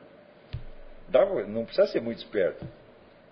Olha, ele está é, dando nome das coisas, né? Mas esses nomes são símbolos publicitários para atrair simpatia. Né? Mas quais são as ações substanciais mediante as quais ele está realizando, produzindo efeitos aos quais ele dá esses nomes? Né? O método é o seguinte: nós enche, pegamos as organizações terroristas e enchemos de dinheiro. O que, que você acha que vai acontecer? Não precisa ser muito esperto. Quer dizer, quer dizer quando acontece esse negócio aconteceu na Líbia, mataram o embaixador, etc., e ao mesmo tempo tem explosões de, de protesto anti-americano em 20 nações. Bom, o pessoal diz, ah, então a política do Obama deu errado. Falo, não, deu errado se você tomar os objetivos nominais como se fossem os objetivos verdadeiros. Mas talvez tivesse outros objetivos. Talvez o objetivo fosse exatamente este. Não é isso? Então. A teoria da luta de classe incide então nesse erro de pensar que achou a clave explicativa da história da Mas sem sombra de dúvida. Sem sombra de dúvida. Karl Marx achou mesmo que tinha encontrado a chave explicativa, que essa chave explicativa era a luta de classe. E, bom, a luta de classe existe. Né? Mas, primeiro, como você vai articular a luta entre as classes com a luta entre as nações? Hum? Ou com a luta entre as raças, ou com a luta entre as culturas, ou com a luta entre as religiões.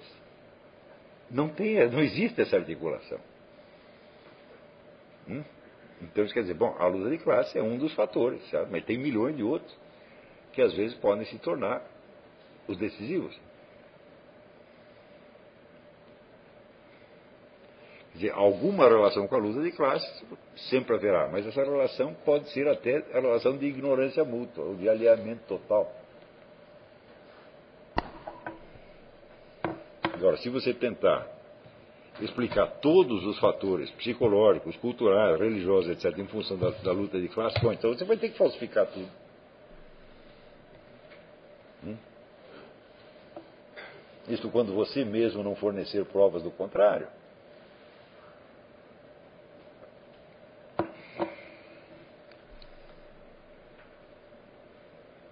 Por exemplo, se você explica a religião em função da luta de classe, diz que a religião é o ópio do povo, inventado pela classe dominante, etc, etc, etc. Então, como é que você vai explicar o surgimento da teologia da libertação?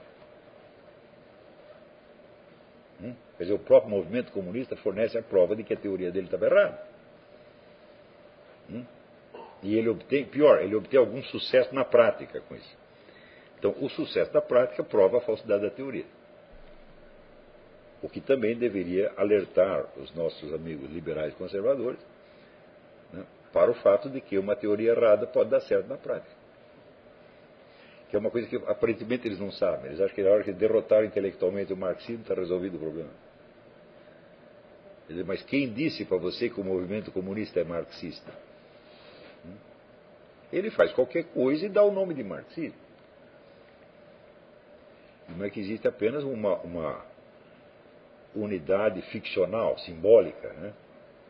não uma unidade substantiva. Quando chega né, o, aquele tal do Ernesto Laclau e diz a propaganda revolucionária cria a classe revolucionária do nada. Ele disse isso é inversão total do materialismo dialético, do materialismo histórico. Total, total, total. E, no entanto, ele chamou isso de marxismo. E as pessoas aceitam como marxismo. Então, o marxismo é uma teoria proteica? Ela muda de, muda, que nem um camaleão. Ela pode dizer qualquer coisa. Porque o que aí qual é a unidade por trás disso? Isso eu pensei nisso anos a fio. Deve chegar algum e falar, peraí, a unidade do marxismo não é a unidade de uma doutrina, não é a unidade de uma filosofia, não é sequer a unidade de uma estratégia, é a unidade de uma cultura. onde tem pessoas que participam e tem pessoas que não participam. Né? Então, se você está dentro daquela cultura, você vai chamar de marxismo as ideias mais disparatadas que circulam dentro da atmosfera daquela cultura.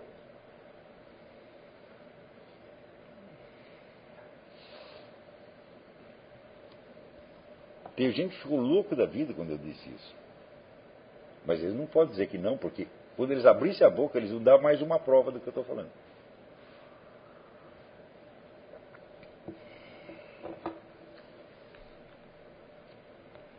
Quer dizer, tem coisa que dá para você entender historicamente. Por exemplo, esta coisa, a unidade do marxismo é a unidade de uma cultura e não de uma doutrina, não de uma estratégia, não, nem sequer de um movimento político. Né? Dá para provar isso aí facilmente. Isso aí ajuda você a entender um movimento histórico de 150 anos. Então, a coisa estava assim, se desenvolveu assim, chegou no ponto tal. Agora, o que vai acontecer em seguida? Bom, parece que vai para tal ou qual direção, mas pode acontecer outra coisa também. Agora, você imagina, para você fazer uma, uma síntese dessa, quantos anos você precisa de leitura, de meditação, etc, etc. Agora, mas fazer isso com a história humana. É uma bobagem, né? A nossa visão da história humana está balizada, por, vamos dizer, por uma multiplicidade inabarcável, na qual você só consegue é, unificar certos capítulos, mais ou menos separados, tá certo? E está por outro lado, pela fé religiosa que, vai, que tem uma espécie de meta-história humana, que começa na criação e culmina no juízo final. Hum? E que isso tem fundamento desde que você tenha consciência de imortalidade, que eu expliquei no outro curso. Hum? Você sabe que o juízo final, algo que você imagina seja o juízo final, do qual você não tem uma visão clara, mas Alguma coisa daquele tipo é inevitável. Então, quer dizer, podemos confiar nisso aí, ah, sem, não precisa entender completamente. Hum? O que nós sabemos é o que está ali no credo. Jesus vai vir julgar os vivos e os mortos. Como ele vai fazer isso? Não tenho a menor ideia. Quando? Também não tenho a menor ideia. Mas eu sei que este é o fecho da história. Porque este é o fecho da vida individual humana. Né? Quer dizer, o fim do mundo chega para cada indivíduo no instante em que ele abandona o mundo. Então, dizer, o fim do mundo é absolutamente inevitável, porque é o nosso fim. Hum? O fim do mundo acontece para cada um de nós no instante em que nós saímos do mundo. Né? Quer dizer, não podemos mais atuar nesse mundo, ele não existe mais para nós. Mas, curiosamente, nós continuamos existindo de alguma maneira. Hum.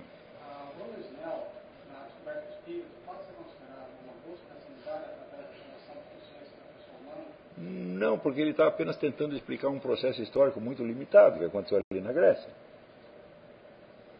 É Eu acho que aquilo aconteceu mesmo, acho que esse livro está certo.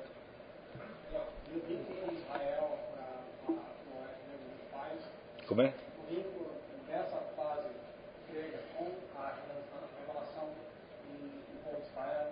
Eu achei já mais, mais aí complica o negócio. Foi o que o Eric Wegelin tentou fazer.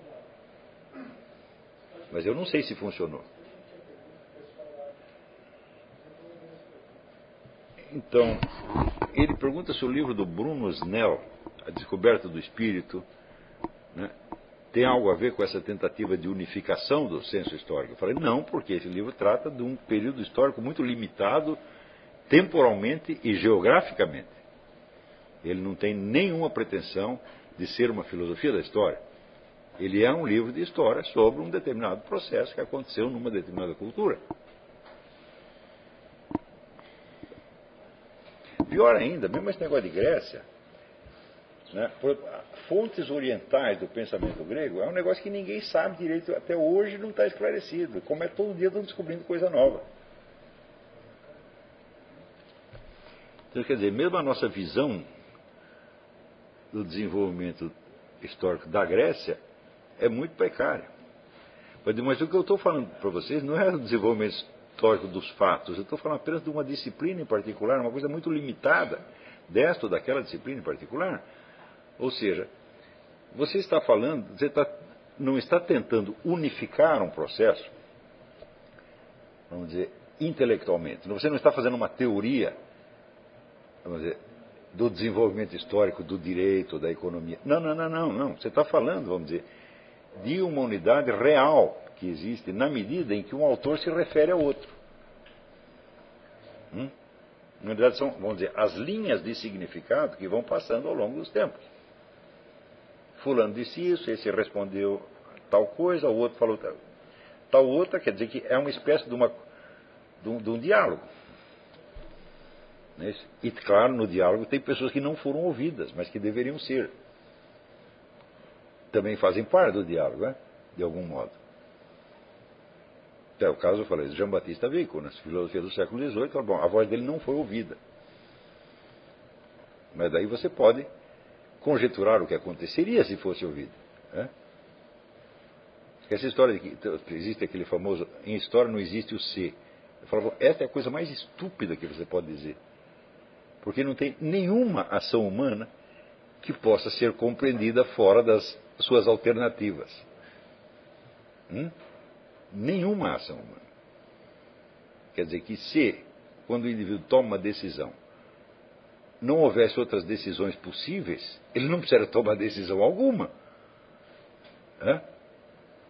Portanto, cada acontecimento só faz sentido na medida em que você possa imaginar, e se não fosse assim? E se o sujeito fizesse outra coisa? Hum? No mínimo, no mínimo, você tem que perguntar que outras alternativas passaram pela cabeça dele quando ele tomou essa decisão. Hum?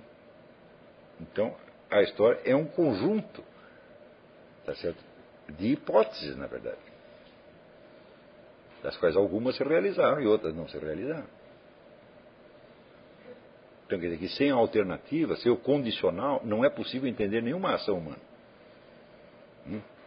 Porque não é, aqui não é um, como um processo natural que obedece a uma necessidade férrea, tá certo?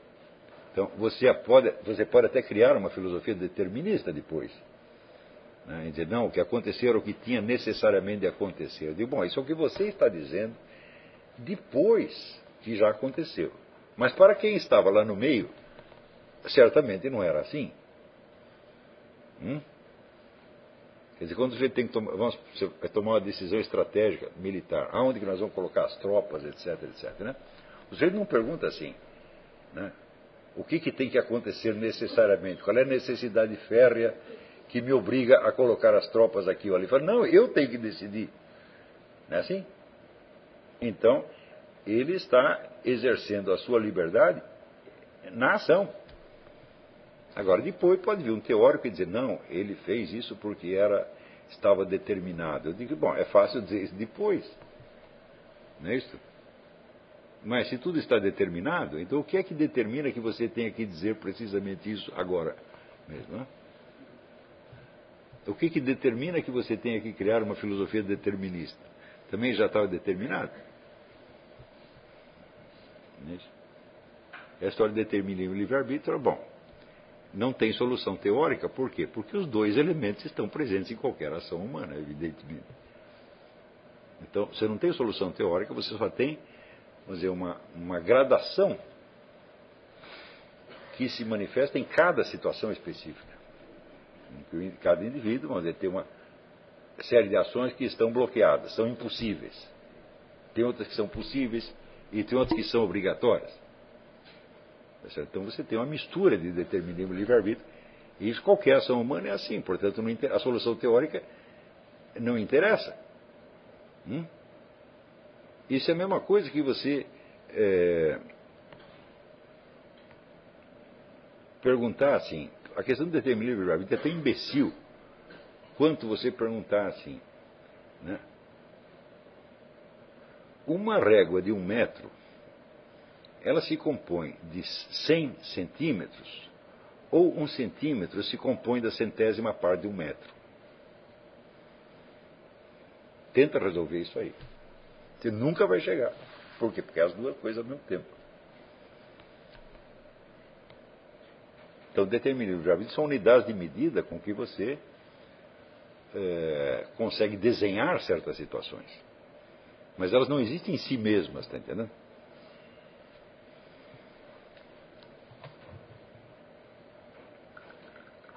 Então, dizer, são, são conceitos limite né, que servem de unidade de medida, por assim dizer.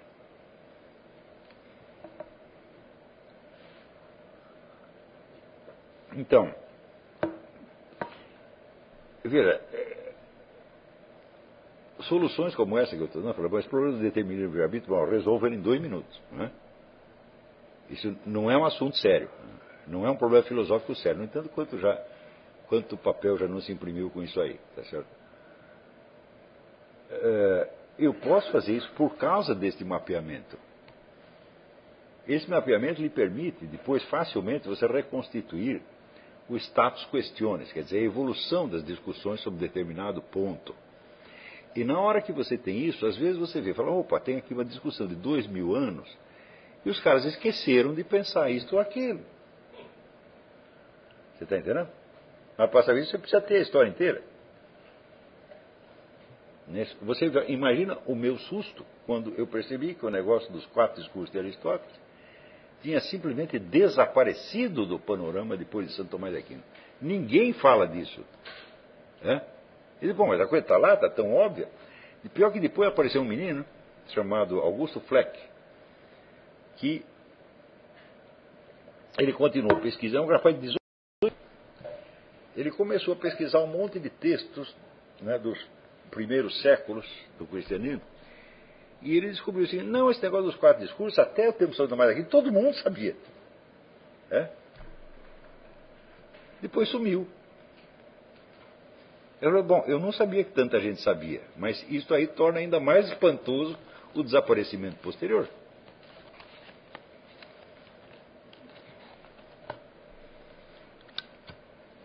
Hum.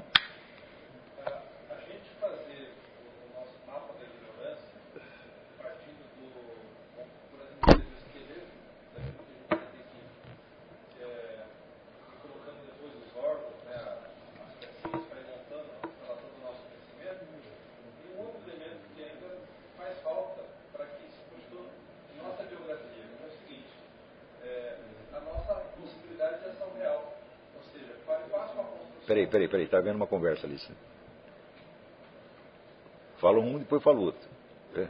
Fale passo para a construção dessa, do, do, nosso caminho, que é constituído de livros, depois que a gente quer ver e estudar, a gente tem a, a limitação da nossa própria ação.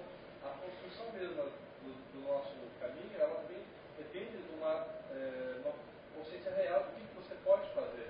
Claro. Você exalte e fala, pô, eu vou imaginar que eu posso fazer tudo, mas não pode fazer tudo. Pode fazer tudo ao mesmo tempo. Ele, não, mas na que você está fazendo isso, você já está mapeando a sua limitação. E você sabe que deste conjunto que você está fazendo, a, a, ideia não é que você vai ler tudo isso, é? ou que você vai estudar tudo isso, ou conhecer tudo isso. Não, a ideia é apenas saber onde vai estar, dentro desse conjunto, as questões específicas às quais você vai dedicar o resto da sua vida. Hum? Ou seja, é fácil você saber onde você está e não o que, que você vai estudar. Está entendendo? Então, você, idealmente, você até pode pensar, mas dizer, vou fazer a lista desses livros e vou ler todos. Bom, você pode sonhar com isso, e esse até faz bem. Né? Eu penso assim que quando eu morrer, se Deus me levar para o paraíso, ele vai me botar numa biblioteca onde tem todos os livros que Deus escreveu. Né? E eu vou ler, conseguir ler tudo aquilo. É no, é no paraíso. É. Eu, o paraíso é um lugar assim, onde Deus vai responder tudo que eu quero saber. É? É, não é incrível? Não vai poder responder tudo de uma vez, é? mas ele vai responder. Diga. Sobre esses quatro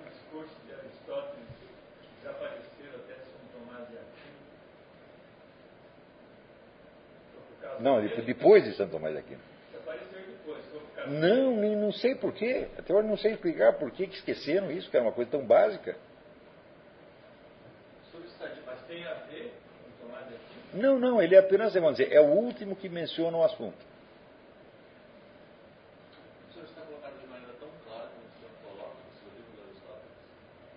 Não, não tão claro. Não, não, não tão claro, mas a existência das quatro modalidades, os quatro níveis de credibilidade, era uma coisa que era geralmente aceita. Ninguém estudou o assunto em profundidade, claro. E também ninguém discute o conceito, mas era uma coisa assim, como dizer, elementar. Como a Vicena explicar a lógica se divide em tal, tal, tal, tal. Ponto, acabou. Nem, é, não, não, se discutia isso. Hum? Se eles não tinham o texto da poética na retórica, como eles conseguiam representar Simplesmente imaginavam. Veja, eles não tinham o texto da poética, mas sabiam que ela existia.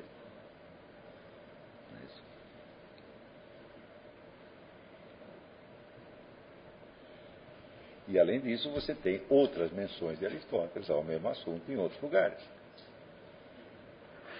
Quer dizer, ele não, ele não fala da, da, da, do gênero literário, poesia, só na poética. Não, tem menções espalhadas aqui e ali. E ademais é uma coisa, se você pensar bem, os quatro discursos é uma coisa de senso comum. Hum? Porque são como se fossem quatro pontos cardeais. São diferenciações máximas. Né? Porque daí o senhor fala, ah, mas não tem discurso intermediário? Bom, pode ter uma infinidade de discursos intermediários, mas eles serão sempre balizados por esses quatro.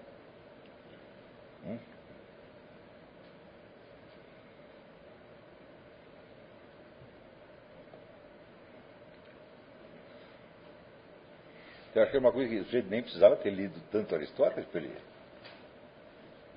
sacar uma coisa dessa.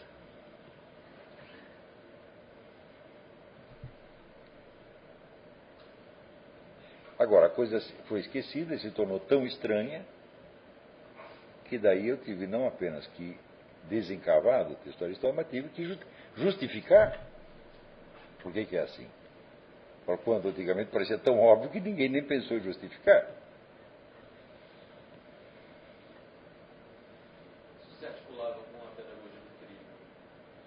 Não sei. Mas eu, eu acho que não houve nenhuma tentativa, vamos dizer, deliberada de, de, de articular isso com a pedagogia. Eu acho que uma espécie de articulação espontânea, ou quase inconsciente, mas ninguém, acho que ninguém pensou uma coisa dessa. Tanto que você vê que na, no, entre os séculos XII e XIII, a educação artística era completamente separada disto. Os arquitetos não estudavam nem trível, nem quadrível, nem coisa nenhuma, entendeu? E o pessoal das universidades também não estudava arquitetura. Quer dizer, a unidade que a gente vê é a unidade de uma cultura. Não quer dizer que essa unidade existisse na cabeça, conscientemente na cabeça de cada um. É que a gente tem que ver aquele período histórico, com todas aquelas coisas misturadas, né? e imagina, não, quem estava lá sabia tudo isso, mas sabia coisa nenhuma. Estavam, coisas simplesmente estavam acontecendo ao mesmo tempo. E você capta a unidade, dizer, a, a uma distância de mil anos você capta a unidade, mas para quem estava lá dentro não era, não havia unidade no nível consciente. Mas, mas inconscientemente poderia haver. É a, é a hipótese que eu faço no livro Filosofia e seu Inverso. Né? Diz que quando os caras começaram a escrever as sumas, as catedrais já existiam. E algumas assim, bem pertinho da universidade. É impossível que eles não conhecessem. Então, o impacto visual daquela coisa né, é tão forte que é natural que o indivíduo use aquela mesma estrutura, analogicamente, para fazer um texto. Sem que ele precise nem perceber que foi isso que ele fez. Ah, tirei a inspiração aqui da catedral, então eu vou fazer aqui uma construção catedralesca. Ele não precisa ter pensado nisso. Quer dizer, a imaginação das pessoas é afetada pelos elementos visuais, físicos, que estão à sua disposição.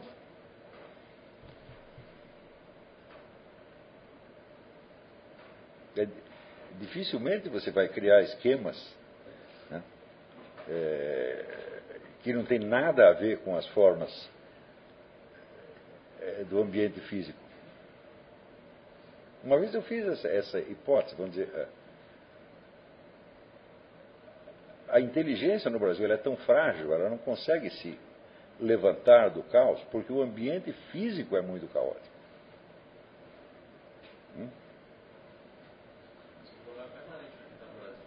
Como é? Fale mais alto. Isso é um problema permanente no Brasil. Sem sombra de dúvida. Quer dizer, você vai ter que criar o seu ambiente estético, ou com elementos imaginários, ou viajando pelo mundo, vendo outras coisas e se deixando impactar. Porque se, se você foi criado naquele, naquele caos, não só apenas caos, mas feiura imensa, tá certo? Então, bom, a primeira vez que você, sei lá, desembarca em Paris, vê uma catedral, fala, opa, agora tenho uma medida do que é a humanidade. Antes não, antes eu só conhecia macacos. Tá Quer dizer, a vida não é. Para mim, a primeira vez que eu vim para os Estados Unidos, em 86, nossa, foi um impacto terrível. Foi aqui pela primeira vez que eu percebi que alguns problemas tinham solução. É verdade, verdade. Porque eu estava acostumado, você viu, eu tinha 39 anos, pô. E eu estava acostumado dentro de uma espécie de fatalismo brasileiro. Né? De que, assim, a derrota é inevitável. Né? Como dizia até, tinha uma frase, como é, é, é, o universo é hostil e a humanidade é inviável. Eu já tinha chegado a essa conclusão. E foi aqui em 86 que eu vi, epa, às vezes dá para resolver alguns problemas. Não estou brincando. Dá um exemplo, Hã? dá um exemplo assim, estético, um problema, assim. Por- Não, por exemplo, eu vi aqui, aqui se você pedir algum favor para as pessoas, primeiro elas sempre faziam. Mas se você dizia não precisa, elas paravam imediatamente. Elas não insistiam. Não precisa, não precisa. Então eu vi, peraí. Né? Você tem aqui um problema prático. Mas se a pessoa começa a insistir, criou-se um problema humano e emocional em cima. Hã? No Brasil é sempre assim. Ah, você não quer. Daí depois assim, você fala, não, não precisa. Ah, você não quer mais, está me rejeitando. Terceiro problema, já entrou um elemento neurótico. Dizer assim, é absolutamente alucinante. Né? Você está entendendo? Quer dizer, qualquer probleminha simples, ele é recoberto de camadas e camadas de sofrimento psíquico desnecessário. E tudo fica impossível. Hã? Por exemplo, quando eu convido um brasileiro para vir para cá, disse, ah, mas espera aí, mas eu tenho que pagar uma dívida, tenho que terminar de pagar a prestação da casa, tenho que curar minha hemorroida, tenho que não sei o quê, papapá, papapá, papapá. Você tem que resolver todos os seus problemas primeiro para fazer uma viagem. Não é mais fácil fazer a viagem primeiro? É? Quer dizer, o brasileiro não tem a capacidade de distinguir um problema de outro. É? Ele opera por síntese e aglutinação de problemas. Então, eu acho que é o único povo no mundo que pensa assim. O romeno pensa um pouco assim também. Talvez outros povos sejam assim, mas certamente são povos sofredores. E daí eu lembro quando eu conheci o, um cara aqui, o Whittle Perry, que é um estudioso de negócio de religião comparada, essa coisa toda, ele tinha estado no Brasil, e ele falou assim, os brasileiros são muito nervosos, né? "É, são sim, você nem queira saber, pô. Eles vivem nervosos, eles vivem sofrendo. Será que é uma reação à opressão constante do Estado? Não, não, não, não, não é só o Estado, pô. Hum? Porque o Estado no Brasil não é tão opressivo assim. Né? Você não pode comparar aquilo com a ditadura soviética ou nazista, e nem com o Estado americano. O Estado americano é muito mais intrusivo do que o brasileiro. O brasileiro diz que é, mas ele não consegue fazer. Você tá? Eles querem controlar a vida de todo mundo, mas eles não conseguem. Mas aqui consegue. Né? Então, é, eu acho que é realmente o. Acho o caos físico é o começo de tudo, sem sombra de dúvida. Tanto que esse caos ele é crescente depois dos anos 50. O ambiente físico brasileiro até os anos 50 ele tinha alguma coerência. Se você pega fotos da cidade de São Paulo, do Rio de Janeiro, tal, não. Então, até ali a cultura estava se desenvolvendo. Depois dos anos 50, quando os caras começaram a ganhar dinheiro, veio a indústria automobilística, falo, foi isso que danou tudo, pô. Você não pode dar dinheiro para idiota, entendeu? Então vai fazer besteira. O, o caos arquitetônico foi resultado direto da indústria automobilística, que veio com o Juscelino, o pessoal começou a ganhar dinheiro. Então, a primeira coisa, temos dinheiro, então vamos derrubar a cidade inteira e fazer outra coisa. Assim, você tinha, por exemplo, você tem um coreto no meio da praça, derruba o, corre, derruba o coreto e faz um chafariz de pastilha, com luzes coloridas. Né? E começou a fazer monstruosidade, pô.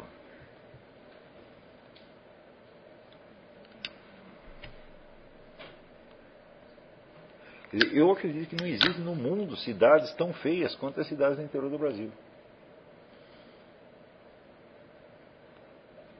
Existem lugares mais pobres.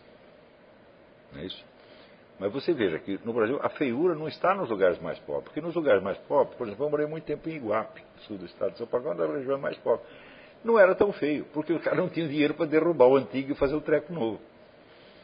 Então você tinha uma certa harmonia da arquitetura colonial, essa coisa assim, aquelas casinhas. Né? Mas entrou o dinheiro, pronto, eles derrubam tudo e começam a fazer besteira no lugar. Sem pensar o efeito que isso vai ter sobre as próximas gerações.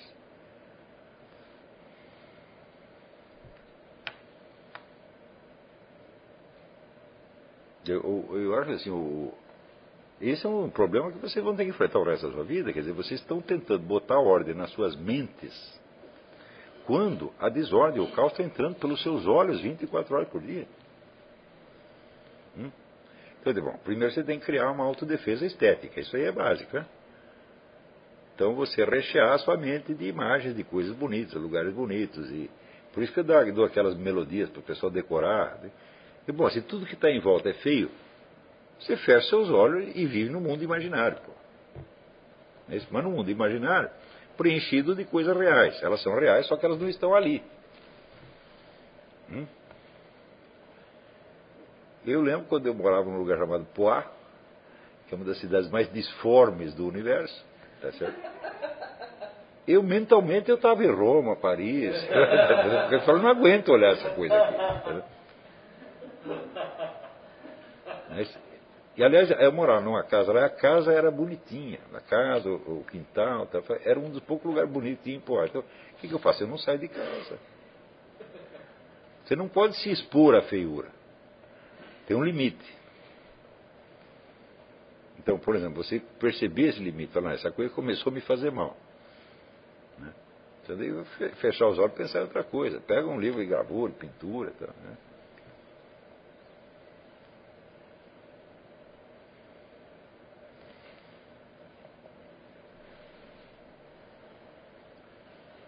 Então, esta, vamos dizer, toda esta, esta ordenação, toda ordenação, classificação de qualquer coisa, tem um fundo estético. Né? Você tem que ter alguma imagem de ordem, beleza, etc, etc. Na qual você vai se basear para construir formas menos sensíveis, mas que tem que ser harmônicas também. E hoje em dia, para as coisas que eu leio no, no jornalismo brasileiro, eu fico horrorizado porque os caras não têm o senso da forma. Eles não sabem, por exemplo, quando você escreve um artigo, um jornal, tem que ter um começo, um meio e um fim, tem que ter uma dialética interna. Eles, no máximo, no, quando, quando pega muito, eles pegam assim, a dedução lógica. Essa é a única forma que eles conseguem.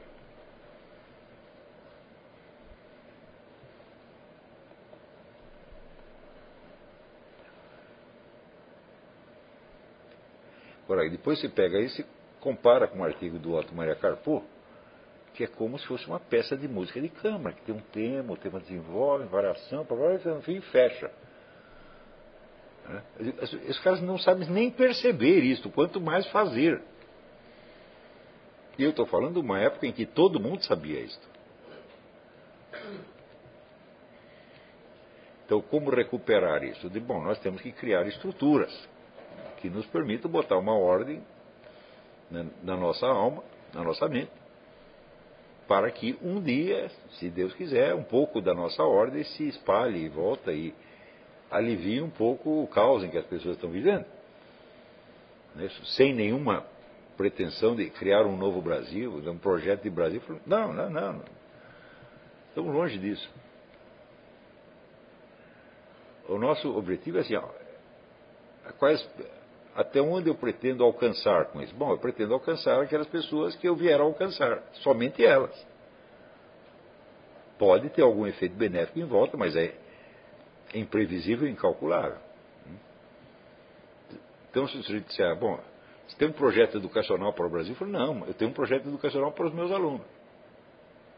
E para os outros? Eu falo, não sei. Hum? Bom, antigamente eu pensava em fazer o curso, fazer o seminário de filosofia nas favelas do Rio de Janeiro. Sim, mas eu tenho que ir lá e pegar só os meninos que tenham vocação para isso. Os outros não. Então, não, ah, vou popularizar. Não dá para fazer isso. Mas certamente, naquele meio pobre, tem pessoas que estão loucas para aprender. Né? Era o caso do meu amigo Ronaldo Alves, né, que, dizia, que nasceu na Morro da Rocinha e que dizia: fui mais discriminado na favela por ler livros do que na cidade por ser preto. Eu falava, são esses garotos que a gente tem que pegar lá. Tá Infelizmente não deu. Porque daí precisaria de algum patrocínio né, que não fosse do governo, porque do governo ia custar muita coisa. Não, mas ó, no Brasil nunca encontrei patrocínio para nada que eu quisesse fazer. Absolutamente nada. Assim, os projetos mais urgentes e decisivos, tá certo? Nada, nada, nada, nada. Isso é absoluto, essa é outra coisa incrível. Aqui nos Estados Unidos todo mundo contribui para tudo. Não tem um americano que não contribua para 20, 30 campanhas diferentes. Hum?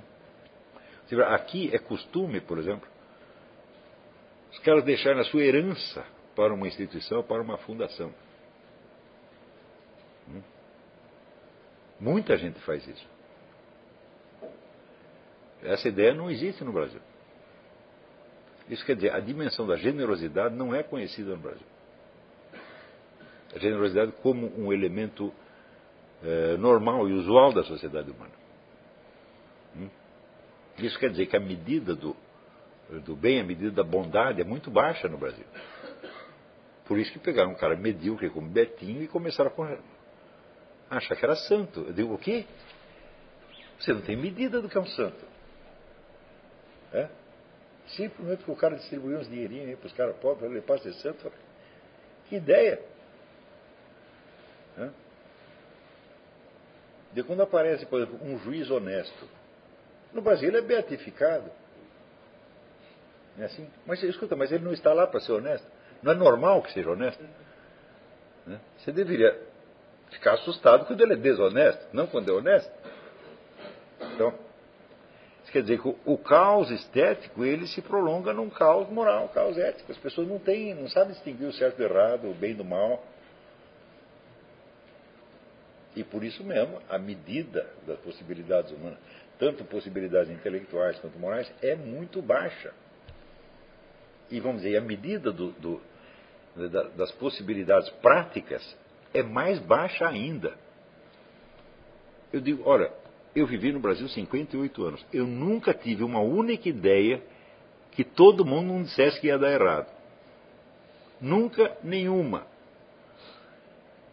Eu nunca ouvi alguém dizer, pô, legal, vai em frente, isso é bom. Nunca na minha vida.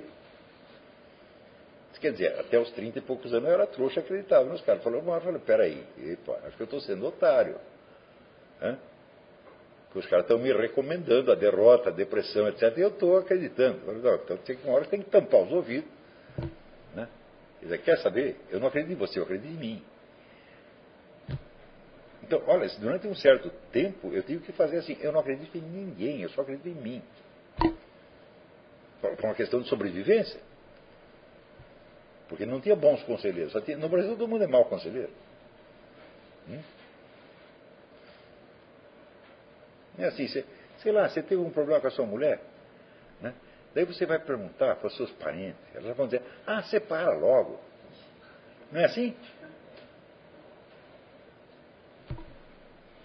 As pessoas adoram né? um fracasso matrimonial. Principalmente as sogras, as mães. Né? Por que, que você casou com aquela desgraçada? Tem que separar logo. Até, né? Volta para a mamãe. Todo mundo é assim, pô. Né? Isso é regra, não, eu não estou caricaturando, não. Estou falando com base na experiência. Olha, a primeira vez que eu conheci um negro que me deu um bom conselho era um estrangeiro, pô. Que foi o Dr. Miller.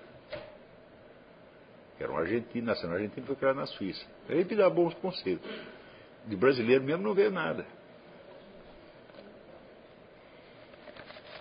Então, é este o ambiente no qual vocês estão. É tanto que o Brasil é campeão mundial de depressão, gente. Isso não é brincadeira. Né? Isso não é um dado externo. Só, eu digo, você está no meio depressivo, e isso significa que as suas, o seu intercâmbio com as pessoas também tem um forte elemento depressivo. E se tu não aprender a se defender dessa depressão, você vai afundar junto com todo mundo. Hum? O fracasso no Brasil é considerado coisa normal. Todo mundo deve fracassar. Só meia dúzia que dá certo porque roubou. Não é assim? Hum?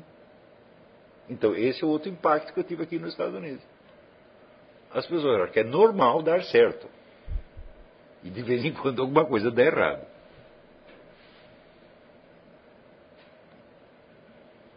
É claro que essa mentalidade americana, que ainda é saudável, ela não, não.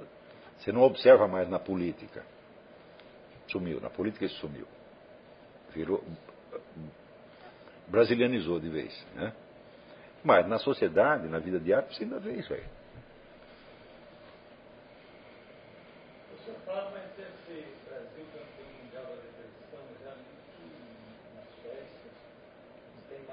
Não, agora, agora o Brasil, essa estatística recente, desse ano. De casos clinicamente diagnosticados de depressão.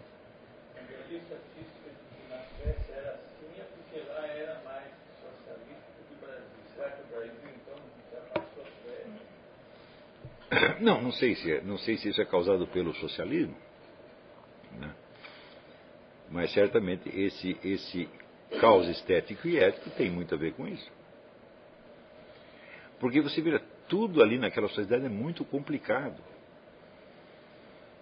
Você não tem, quando você não tem normas claras, você nunca sabe se você está acertando ou errando.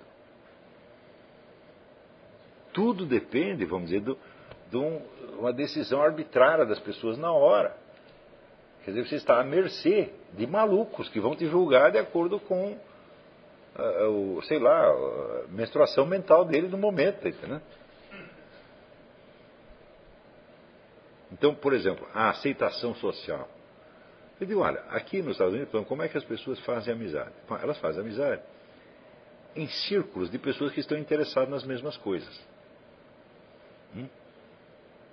Ah, você gosta de estudos bíblicos? Então você vai lá, no círculo de estudos bíblicos, você faz seus amigos ali. Você gosta de basquetebol? Você vai no círculo de basquetebol, você faz seus amigos ali.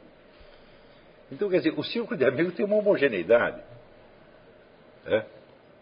Uma certa coerência. No Brasil, não, que todo mundo é amigo de todo mundo.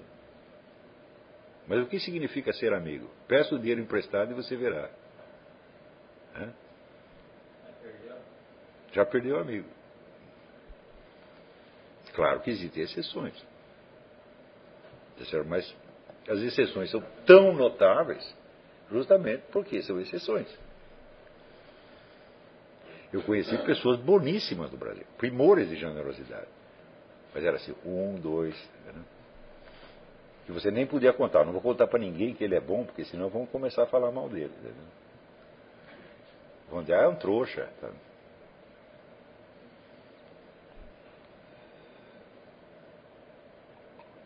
Quer dizer, esse é um ambiente estético, cognitivo e moral no qual vocês vão tentar fazer alguma coisa.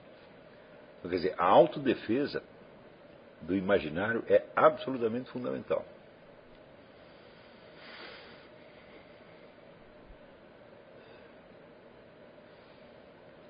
Agora, você também, é, isso tem, tem um risco, evidentemente. Porque diz, bom, então eu vou me fechar no meu mundo imaginário, mas eu vou ter que continuar me comportando da forma como se eu fosse uma pessoa normal igual a eles. Então eu tenho que aprender a imitar a loucura geral que eles chamam de normalidade. E eu vou ter que saber durante quantas horas por dia eu aguento fazer isto. Hum? Tem um limite uma hora, duas horas, mano, não mais do que isso, você começa a se acanalhar. Então daí você foge e volta para casa. Hum? Você, de certo modo, você tem que ser uma ilha. É Mas a ilha, de vez em quando, você tem que sair da ilha para comprar comida. Pra...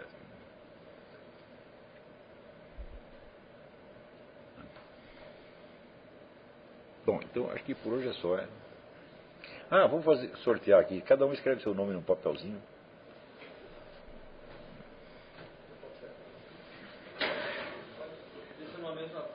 É bom que os papeizinhos sejam uniformes. Alguém pega uma folha de caderno, divide em, sei lá, 30 pedaços aí. Hum? Pode. Hum?